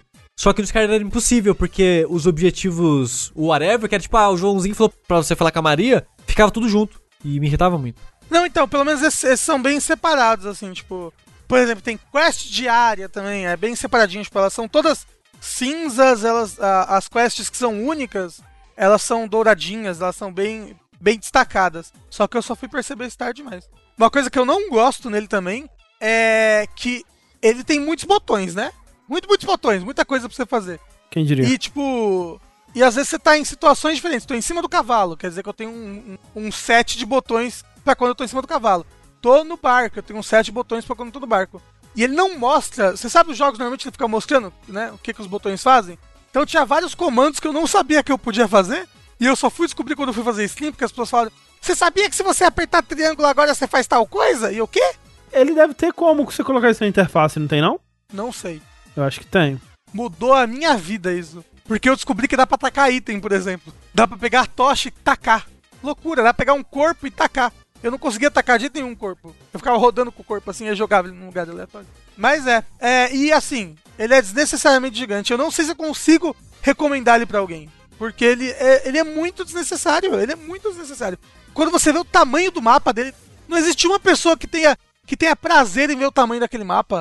é, é absurdo. É Mas, Rafa, ridículo. eu só posso comprar um jogo esse ano.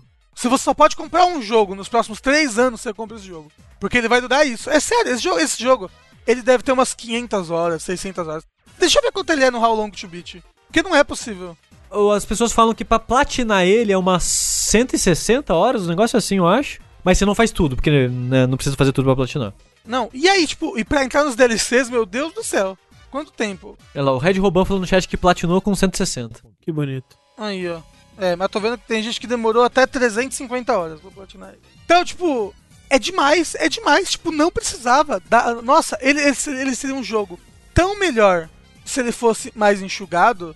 É, essa, essa necessidade de, de ser tudo tão gigantesco, porque ele tem uma história legal, ele é gostoso de jogar em vários momentos.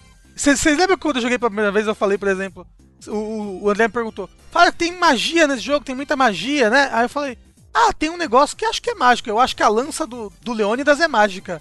E aí eu tava jogando agora, tava com várias horas de jogo tava. Não, eu menti pro André, essa porra dessa lança não é mágica. Eu achava que a lança era mágica porque ela tem uma skill que você joga a lança em alguém, a pessoa tá a 150 km de distância. Você joga e na hora você aparece correndo assim e puxa a lança da pessoa, entendeu?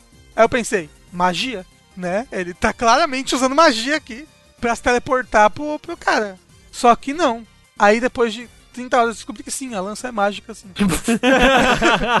Só que essa skill não é magia, especificamente.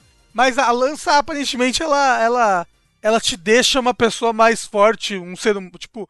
Ela, ela é como se fosse uma maçã, né? Dos, dos outros Assassin's Ah, então, ele é um Creed. artefato tipo esse mesmo. é- é- ela, é, ela é um artefato do... Essa lança, ela é um artefato dos antigos lá, dos alienígenas. Porque, tipo, você fica forte num nível que você consegue pular de montanhas, assim, tipo... Você pula do alto da montanha uh, e você cai de pé. Ou você faz até Super Hero Landing, se você tiver, tipo, nível 30 pra cima. Você dá um socaço no chão e explode. Então, tipo, você começa... Quanto mais você upa de nível, mais, mais tipo, super-humano você vai ficando nas coisas, assim. Isso, isso é bem bacana, assim. Então, tipo, essas reviravoltas são bacanas. E, e aí você tem umas habilidades que são, tipo, mais, mais místicas, assim, tipo... Você fica invisível. Você faz uma flecha mística que atravessa a parede, mata as pessoas dentro das casas, por exemplo. Mas é muito jogo, né? Não é muito jogo. Então, mas isso, essa flecha mística, eu descobri é, que ela existe depois de 35 horas, sabe? E aí, olha só, eles estão fazendo E eu tô Vikings... no começo da história, eu tô É, no eu começo sei. da história. Eu tô Eu no sei. começo da história. É, e aí eles estão fazendo o Valhalla agora, né? É, o Valha-me Deus. É, e, e aí você pensa, porra, eles vão, dessa vez eles vão se segurar um pouquinho, né? E já falaram que estão modelando a Inglaterra inteira e Não, as falaram, ilhas em falaram que vai ser maior do que esse. É, então, é. Vai tomar no O, cu, o né, mapa desse jogo é estúpido de grande. Não, não, não tem cabimento o tamanho desse mapa. Não tem cabimento, é sério. Eu passei 10 horas, sério, em 1% do mapa. É isso. Eu tô me divertindo? Tô. Eu recomendo o jogo? Eu não sei. É isso, Assassin's Creed Odyssey. Falar em magia, E tecnologia. Olha aí, a combinação dos dois, né? Né? O que seria, o que seria do mundo sem magia e tecnologia e o que é magia, se não um pouco de tecnologia, o que é tecnologia um pouco de magia. Eu não sei onde isso vai levar, mas fato é que esses últimos dias eu tava jogando Valorant, que é o joguinho de tiro da, da Riot. Que tem magia e tecnologia. que tem magia e tecnologia. Eu não sei se também, mas tudo bem. Mas é, saiu, né? Saiu, finalmente saiu do beta, agora ele tá operacional de fato, o, o Valorant. E eu joguei um tanto, né? Joguei com alguns grupos de amigos, inclusive com o Yoshi, que não sei se tá por aqui agora. Ele não assiste ao vivo porque ele gosta de ouvir a versão em podcast. Ah. Vê se a gente merece um amigo desse. Não merece, né? Pois é. Absurdo. Mas Pô, caso Yoshi. é que a gente, a gente jogou, né? O Yoshi comigo e tal, e um pessoal lá no Discord do Jogabilidade. Olha aí. Então você corre o risco, dando seu sub ou contribuindo nas campanhas, tendo acesso ao grupo, você corre o risco real de jogar Valorant com pessoas como eu e o Rafa e o André. É, eu, eu sou a, a carta foil, eu sou mais raro de aparecer. É, Sim. porque o André jogou com a gente um- um numa das, das sessões, né, e tal. É, na verdade, eu só, eu só vou conseguir jogar se a Riot parar de me odiar, porque como eu falei, eu tentei me logar hoje o dia todo nessa porra desse jogo e não vai, só dá aquela porra daquele erro. Mas qual que é o erro? O que que dá? É aquele erro que eu mandei, tá tipo, ai, ficou tempo demais tentando logar, não conseguiu não. Ah, que bizarro. O Encarnação também jogou com a gente Ah. é, no dia anterior dessa gravação, né? André, você que jogou uma vez só, eu acho. Você jogou mais alguma vez, além Não, daquela foi que você só, jogou junto? só aquela vez. Só. Qual foi a impressão que você teve do jogo? assim? Eu achei ele interessante, assim. Eu achei ele. Ele é muito sobre conhecer o mapa, né, mesmo. Ele é muito sobre você bolar uma estratégia com a- os amigos e, e- e entender de onde os, os inimigos podem vir, né? Tipo, naqueles segundos ali onde tá começando o round, vocês chegam, bora tal coisa, vamos tentar isso, aí todo mundo, ok, então eu fico aqui, você fica pra lá, por quando as coisas estão funcionando, né?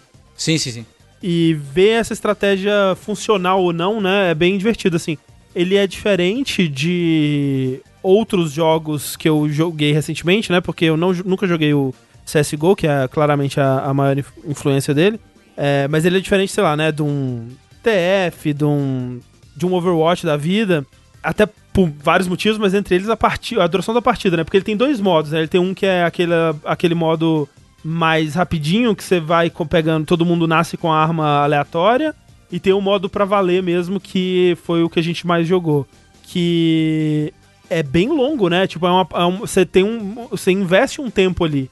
É, o jogo até avisa, né, no, no, no tela principal, acho que disputa de Spike, ele fala que é tipo 15 minutos de jogo, mais ou menos, e o tradicional, que eu esqueci o nome agora, ele vai até tipo 40, al- algo assim, sabe? Ele, é- ele é bem longo. É, mas é legal porque no CS, por exemplo, eu não sei como é que é hoje em dia, né? Mas na época eu jogava 1.5, 1.6, você escolhia, né? CT ou terrorista e era aquilo, né? Você tava ou defendendo ou, ou atacando sempre. E ele tem essa coisa de trocar, né, e tal. Então, é 40 minutos, mas voa, né? Tipo, passa muito rapidinho. E como é, passa rápido. todo round você tá tentando uma coisa nova e vendo se dá certo ou não e tal. É um jogo que ele, eu- ele flui bem, assim. Eu achei bem interessante.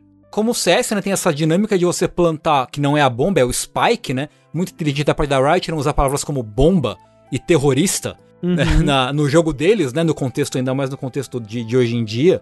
Mas têm essa mecânica de você joga com times de 5, né? 5 contra 5. E o primeiro time que fizer 13 pontos ganha, né? Então o que configura um ponto? Ou, você plantar a bomba, se você tá do lado dos atacantes, e a bomba explodir, ou matar todo mundo do outro time, ou desarmar a bomba que foi plantada. E aí você tem uma. uma você não escolhe como de lado você começa, mas você reveza no meio da partida, né? Eu não lembro agora quantos pontos exatamente. Depois de X pontos, você troca né, a, a posição da, da partida. 13 não parece demais pra isso? É porque os rounds são rápidos. Como o. Tipo, o que eles falam que é o TTK, né? Que é o Time to Kill. Como você mata muito rápido as pessoas, os rounds são super rápidos. Então não tem tanto problema ser a, a- a partida ser, ser tão longa. É tipo, se dois jogadores se encontram, é muito difícil que um deles não morra. Muito difícil. Como o CS, né, você tem essa dinâmica de você matar os inimigos muito rápido e você tem a dinâmica de você comprar coisas, né? No CS, do começo de round, ele tem uma economia própria, quanto mais você faz coisas, você mata inimigos, você planta bomba, ganha round, você ganha dinheiro. Se você perde round também você ganha dinheiro, mas obviamente é menos dinheiro. E todo começo de round você tem acesso à loja, você compra armas, como no CS, né? Então você tem pistolas, você tem ah, metralhadoras, snipers, escopetas e tudo mais. E tem escudos, né? Você tem um escudo pequeno e um escudo grande. Que é tipo colete, né? Não é algo que você equipa fisicamente. Isso é. Isso, isso. É um colete à prova de balas que te dá um pouquinho mais de vida, né? Tem um. Uhum. Acho que é de, um de 25 e um de 50 mais de vida. O que faz uma puta diferença, inclusive. Faz uma puta diferença, mas é uma diferença que eu só senti depois de repetidas vezes, assim, depois de, de experimentar, de joga- começar a jogar um pouquinho melhor, assim, porque no começo, tipo, né, eu tô com a mentalidade de outros jogos e, né, de novo, eu não sei como é no, no CSGO, mas o... Aqui é tão rápido, né, tipo, os encontros, né, quando você... Quando você percebe, já acabou, seja pro seu lado ou pro lado do inimigo. E é muito assim, assim, a diferença que dá você parar, às vezes, pra mirar, né? Porque, sei lá, Call of Duty ou, ou outros jogos, tem muito aquilo de você viu o inimigo, reagiu já tirando, é, centro de massa ali no peito, plá, plá, plá, plá, plá, acabou. E aqui, às vezes, é muito mais interessante você reagir, parei um pouquinho, talvez agachei, mirei, um belo headshot ali e pá. E aí, tipo, talvez o cara tá mais desesperado e atirando no seu peito e ele não vai te matar. É tipo, é, a diferença entre dar um, um body shot e o headshot é muito grande. é muito, grande, é muito grande. Então, é, é isso que eu demorei um pouco pra, pra entender, né? Porque eu falava, não, porra, agora eu tenho. É, no último round eu morri muito rápido. Nesse aqui eu tenho dinheiro pra escudo, vai ser mais da hora. Aí eu saía, tomava um headshot e morri. E tipo, ué, então acho que o escudo não vale a pena, na verdade, mas tipo, vale muito a pena. É, e é engraçado porque parece que diferente do CS, né, o pessoal tá- tá comentando no chat aqui agora, meio diferente do CS, você encontra o outro time muito rápido. Hum. Eu não sei se os mapas são menores de modo geral, mas começa o round, as pessoas começam a andar em direção aos pontos, tem trocação de bala, assim, em segundos, uhum, né? é. É. bem rápido. Então você demora um pouco pra entrar nesse ritmo, sabendo que vai ter isso, que as mortes vão ser rápidas e que você tem que estar bem preparado e não afobado pra acertar os tiros e tal, né? Porque, por exemplo, você mirar sem segurar o, o, o botão direito do mouse, né? Que é o, que é o down the sights, que é você olhar pela mira, né? Uhum. Você, sem isso, com isso, parado e andando, é, tipo, completamente diferentes a- a- o spread das balas, né? Dá uma Sim. puta de uma diferença. É tipo, você, você não atirar andando é um, é um puta diferença, né? Tipo, você parar, plantar o pé no chão, agachar, tipo, é, é, é outro resultado. Ah, então eu não posso ficar fazendo bunny hop. Não pode, assim, você pode, né? E até tem, acho que tem personagens que vão ter habilidades pra facilitar isso, né? Porque tem, né, tem essa outra camada aí de que cada personagem tem essa pegada de herói também, né? Mas eu acho que de modo geral ele quer que você pare e pense um pouco antes de atirar, assim. E como o André falou, assim, ele seria muito um, um CS, clone de CS, por assim dizer, se não fossem os poderzinhos, que foi o que me atraiu pro jogo. Porque Uhum. eu sinto falta do poderzinho, né? Uma pessoa que jogou muito Overwatch, pô, poderzinho ali é, é shop, né? Então, por exemplo, você tem ali o, o Sova, que é o boneco que ele é comicamente igual ao Hanzo. É, é hilário o quanto ele é igual ao Hanzo do Overwatch. Porque ele é um maluco com arco que põe uma flecha que tem radar, né? Então você joga a flecha e ela faz um pulso, né? E o pulso revela os inimigos que estão ali na, na área, né? Todo boneco tem quatro poderes. Um que é trabalhando um cooldown, então ele tá sempre habilitado, que no caso do Sova, né, que é o que é o Hanzo, é a flecha sonar. Então você pode usar ela sempre, ela sempre vem habilitada e ela recarrega com o tempo. Duas habilidades você compra junto com as armas, com a mesma, né, com a mesma economia. Uma habilidade custa 100 e a outra custa 200 né, dinheirinhos. E o ult, que no caso do Sova, ele é comicamente também igual ao Hanzo porque ele é uma flechada que passa a parede. Aquela coisa. Mas não é um dragão gigante, né? Ela é só uma flecha, né? Que passa. É um laser, é, é só um laser, basicamente. O que reflete bem a, a- essa comparação que muita gente tem feito com Overwatch, que é, é comicamente parecido, mas com uma- umas notas a menos de personalidade e estilo, né? Sim, sim, sim, sim, sim, sim. Sei lá, eu, não, eu não acho. Não é que os bonecos são super e ultra genéricos, Não, não.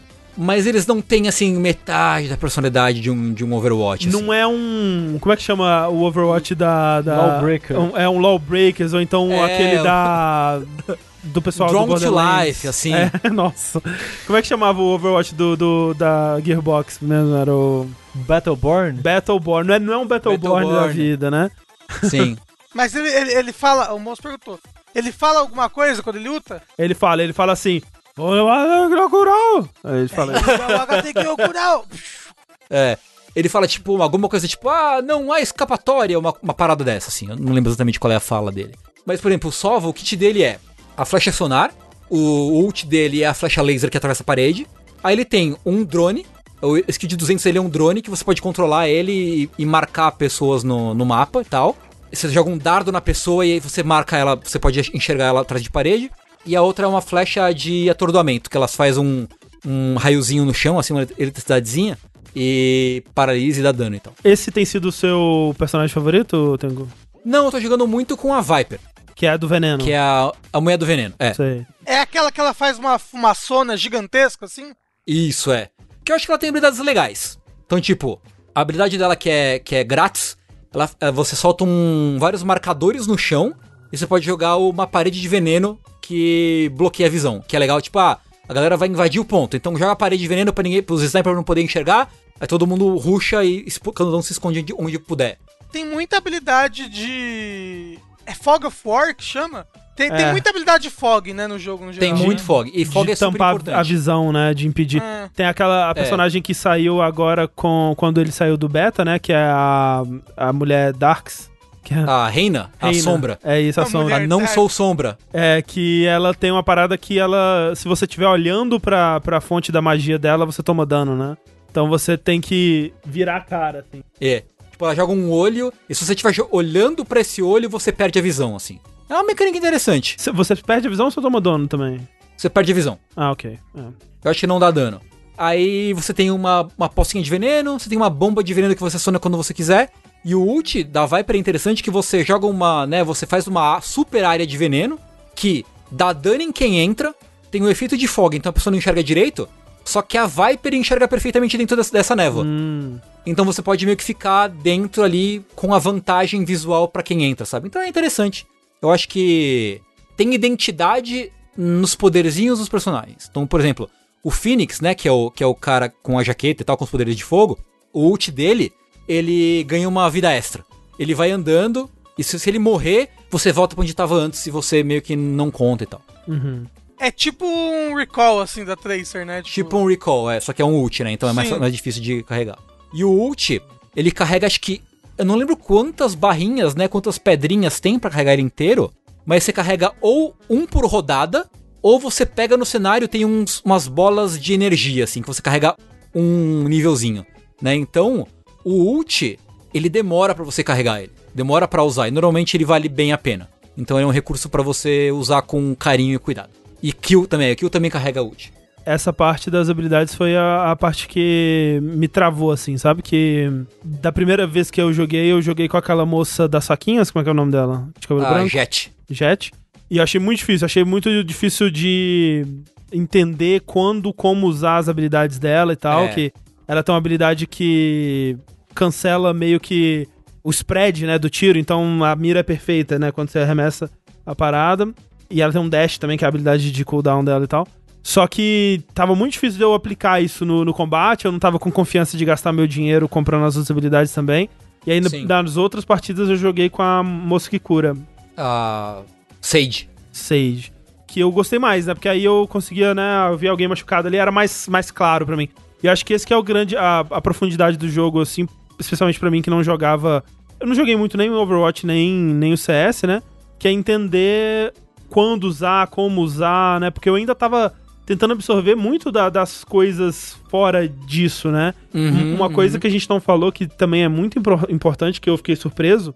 Som, né? Som é muito importante no jogo. Sim, Tipo, sim, tanto pra localizar os inimigos, porque tem o som 3D, né? Então você consegue saber muito bem, ouvir muito bem de onde os inimigos estão vindo, quanto pra você é, ocultar o seu som, né? Então, chegou numa certa parte do mapa, para de correr, né? Anda devagarzinho, segurando shift, ou anda agachado, pra você não fazer som, porque tem muito dessa mecânica de stealth, né? De você chegar sem o inimigo te perceber.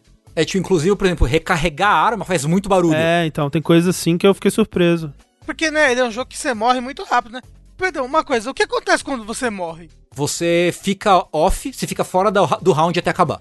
Você só volta no Ah, próximo round. nossa. Algumas pessoas acreditam que tem um céu ou um inferno também, mas... Ah, entendi. É. Ah, obrigado, padre André. A Sage tem o ult de reviver, mas, de novo, é um ult que demora pra carregar. E não dá pra trocar de. de. Eu não sei qual é o. Agente, eu acho que é o termo que eles usam pra personagem. gente, é... Não dá pra trocar de agente no meio da, da partida. Só de- você tem que jogar todos os 13 rounds, ou mais, né? No mínimo 13 rounds, com o mesmo, com o mesmo agente. Você sabe que você tava falando de som 3D, eu lembrei do negócio. Eu, eu nunca jogo nada com, com headphone, né? E eu tava jogando o Dark Souls 3 hoje com headphone. E caramba, fez uma puta diferença num- Ah, numa mas batalha. sempre, sempre faz. Caramba! Não, tipo assim, eu tava, eu tava lutando contra os príncipes, sabe o príncipe Lothric? Uhum. E ele teleporta pra algum lugar, né? Pra perto de você. E eu sabia pra onde ele te- teleportava por causa do som, que eu ouvi ele vindo de alguma direção. E eu fiquei, caramba, que loucura! Que sentido é esse que nunca, nunca teve antes dos jogos? Ouvir coisas? É, é ouvir Nossa, hoje em dia o som 3D dos jogos é tão bom que eu não consigo imaginar jogar sem fone, assim. Acho bem. Eu nunca jogo nada de fone. Porque é ouvido, eu quero jogar deitado, sabe? Porque eu sou uma. uma... Eu não consigo jogar deitado. tampada mesmo, foda-se. É, eu não consigo É, jogar então, eu descobri o som 3D hoje, gente. Você não jogou Hellblade, Rafa? Não, jogo de ansiedade, eu já sou ansioso o suficiente por mim mesmo. Justo. Mas eu achei ele bem legal, especialmente pela questão do- dos poderzinhos, assim. Eu acho que eu acho interessante que o jogo permite que você meio que foque bem nos poderes, ainda que você, obviamente, você- ele exige que você tenha uma mira muito, muito, muito melhor do que o de Overwatch. Então, assim, quando eu tava jogando, eu tava streamando outro dia com que tava o Yoshi, tava o pessoal e tal, a encarnação. A galera tava se perguntando, tipo, ah, se eu jogo Overwatch, eu vou gostar desse jogo? E, tipo, eu não sei. Talvez não. Porque Overwatch você não precisa ter uma mira super ultra precisa, a não ser que você jogue de, de Widow. E você demora muito pra morrer no Overwatch, muito. Ainda tem boneco que heala, tem tanque, Sim, né, aham. e tal. Uma outra dinâmica de jogo, né? Tem escudo, né? Tem tipo. Tem escudo, tem, tem item de cura no mapa, né? No Valorant você morre muito rápido, não tem tanque, não tem item de cura. Então, assim, cada jogador é muito importante, é muito valioso, assim. Exige muito mais. Então, talvez quem joga Overwatch não não não vá se dar muito bem com o Valorant, mas eu gosto de que você tem as habilidades para você se sentir um pouco útil, mesmo que você não saiba tirar muito bem, pelo menos de começo, sabe? Eu, eu senti isso, Tengo, tipo, no nosso. é Assim, é, as, das vezes que a gente jogou, eu acho que só teve uma que eu senti que a gente tava bem equilibrado contra o time, que foi a que a gente ganhou. A gente só Uhum. ganhou uma. Uhum. As outras todas a gente meio que perdeu de lavada, assim. E mesmo que a gente tivesse com, a gente, com pessoas no, no nosso time que tivessem mais experiência, né? Claramente eu era o com menos experiência e eu, né, tava jogando pior ali. Mas mesmo assim eu não sentia que. Nem que eu tava botando o time inteiro pra baixo, nem que um jogador mais experiente ali, tipo o Yoshi, É, Yoshi. ele era mais experiente. Mas ele é mó bom. O Yoshi é mó bom, cara. Bom. É, nem que ele tava conseguindo é, carregar o time nas costas, sabe? Tipo, quando a gente ganhava round era porque todo mundo mandava um pouquinho bem ali. Mas dá, esse é um jogo que é bem carregável, assim, bem que uma pessoa Ah, é? muito boa consegue carregar. Ah, Porque se a pessoa for muito bom de mira e de posicionamento e tal, sei. e os outros não tanto, ele consegue, tipo, pegar, fazer armadilha, pegar desprevenido e tal. Dar headshot, dar headshot mata, mata muito mais rápido Sim, que o tiro sim. no corpo. Mas sim, eu acho que tem muito disso de você se sentir pelo menos um pouco útil. Tipo, ah, pô, eu botei a flechinha ali e usei o sonar pra identificar. Uhum. Pô, tava de reina, ceguei a galera pra um amigo meu que joga melhor com tiro, entrar e fuzilar todo mundo, sabe? Sim, sim. Tem o seu valor você dar um pouco de carinho pra aprender as habilidades, né? Tem um boneco que, tipo, é o, eu acho que é o Cid, ele atordoa pessoas através de paredes. Então, né, tem, tem jeitos de você ser útil fora simplesmente a mecânica do tiro. Eu tenho uma dúvida, Tengu. Eu tava Hum. brisando um pouquinho enquanto vocês começaram a falar.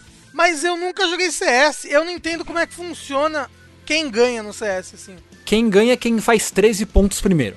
Mas como é que você faz ponto? O ponto é, ou você elimina todo o time adversário, ou, se você tá atacando, plantar a bomba e a bomba explodir, Mas eu posso plantar bomba em qualquer lugar. O que, o que é plantar uma bomba? O mapa tem ou dois ou três pontos, bases, Uhum. que, onde você pode plantar a bomba. Então, dentro de um, de um espaço específico determinado, você pode plantar a bomba. Não é em qualquer, qualquer lugar, do lugar desse espacinho eu posso. posso Isso, é tipo é um uma bomba. quadrado.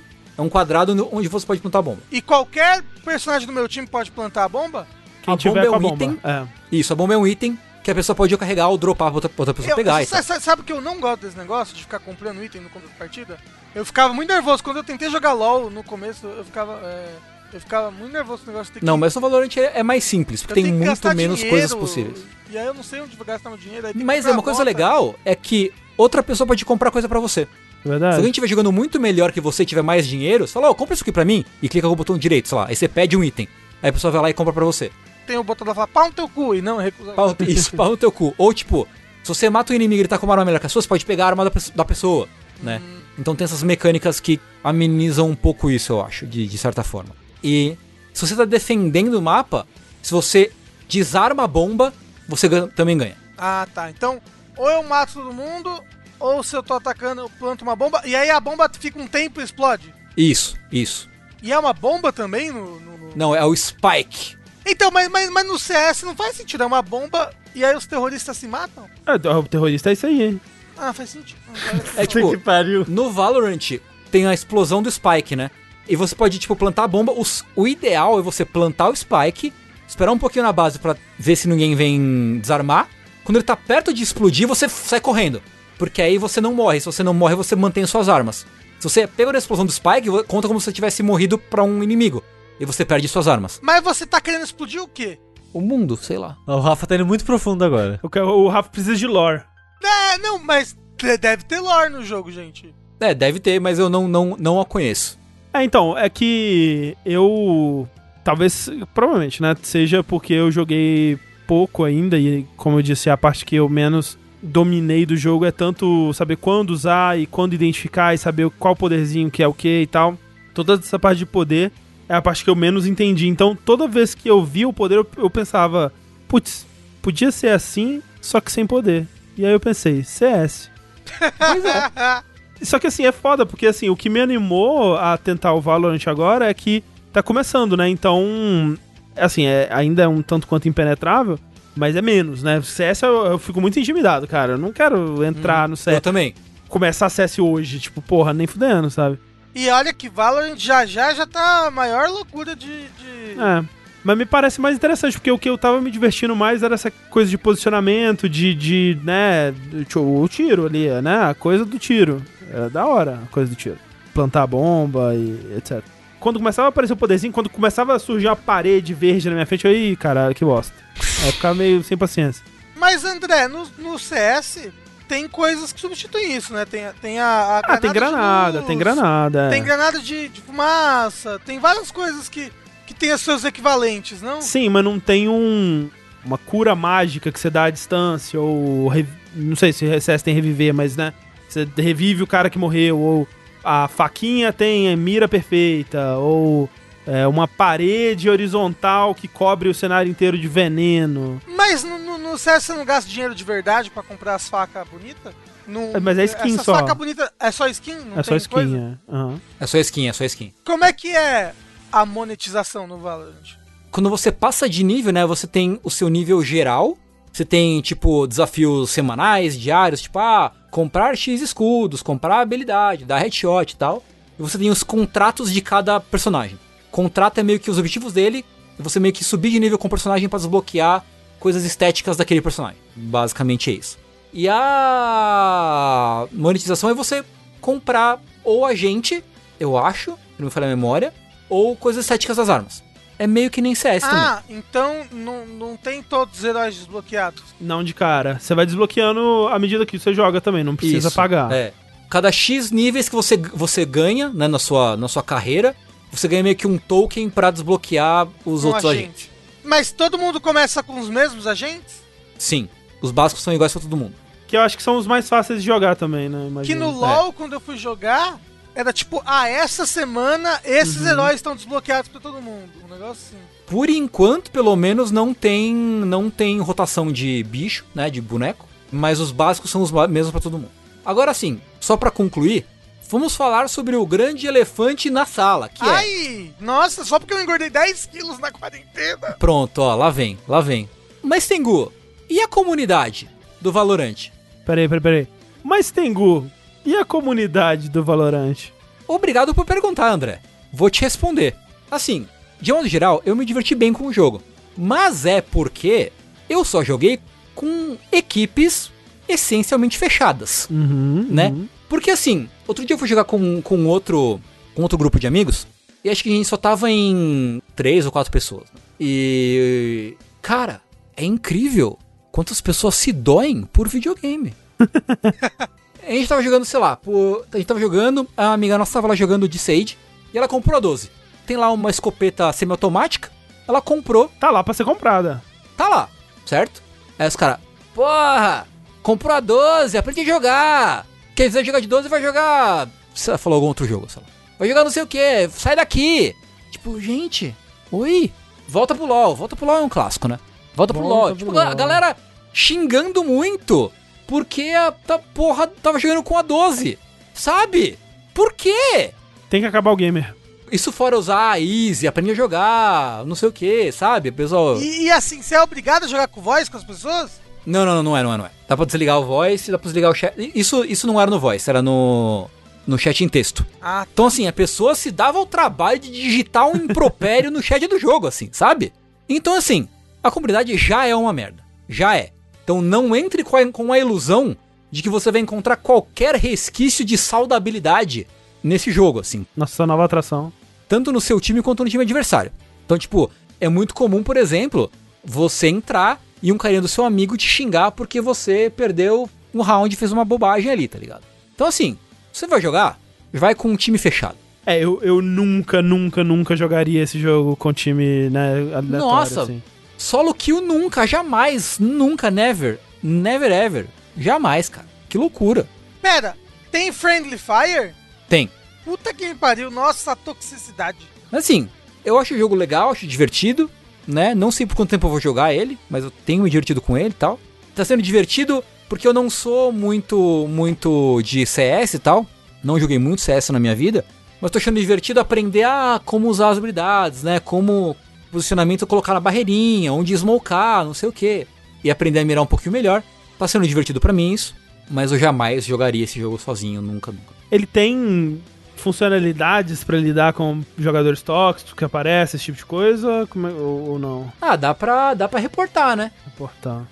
Mas assim, entre reportar e realizar, Sim, não, eu, eu tenho visto um abismo. direto aí no, no, no Twitter, né? Direto aparece. E assim, que curioso, né? Geralmente é com mulheres, né? Assim, muitas vezes. Hum. Né? Muitas vezes com mulheres aí. Direto aparece. Todo dia aparece um novo no, no, no Twitter da, da galera sendo escroto. Mas é. Enfim, né? Que loucura. Tá aí, Valorant então. Nova geração do futuro, futuro dos esportes. Vamos todo mundo largar isso aqui e virar pro player de Valorant. É isso aí. Vou virar pro player de Assassin's Creed Odyssey. Você vai virar pro play de quê, Sushi? Board game. Olha aí. Porque aí não interage com as outras pessoas. Eu vou virar pro player de jogos que saíram ou para o Windows 3.1 ou para o Windows 95. Yes. Todos encontramos nossa vocação. Eu posso é virar pro player do. Do Nintendo Disk System lá também, de enviar por fax pra Nintendo minhas coisas. Isso. Aí. Isso. Acho que eles ainda estão recebendo, Sushi. Enquanto o Sushi vai mandar o fax pra Nintendo, isso significa. Ele vai fazer cocô? Isso. Vou ali mandar um fax pra Nintendo. Quando eu falar isso, vocês já sabem. André, passa um Ed aí que eu vou ali mandar o fax pra Nintendo. Isso. É, enquanto ele, ele prepara o fax, eu sou o André Campos. E Soldado Sushi? Ah, eu sou o Rafael Kina. Eu sou o Fernando Tengu. E até a próxima, gente. Valeu. Tchau. Tchau. Tchau.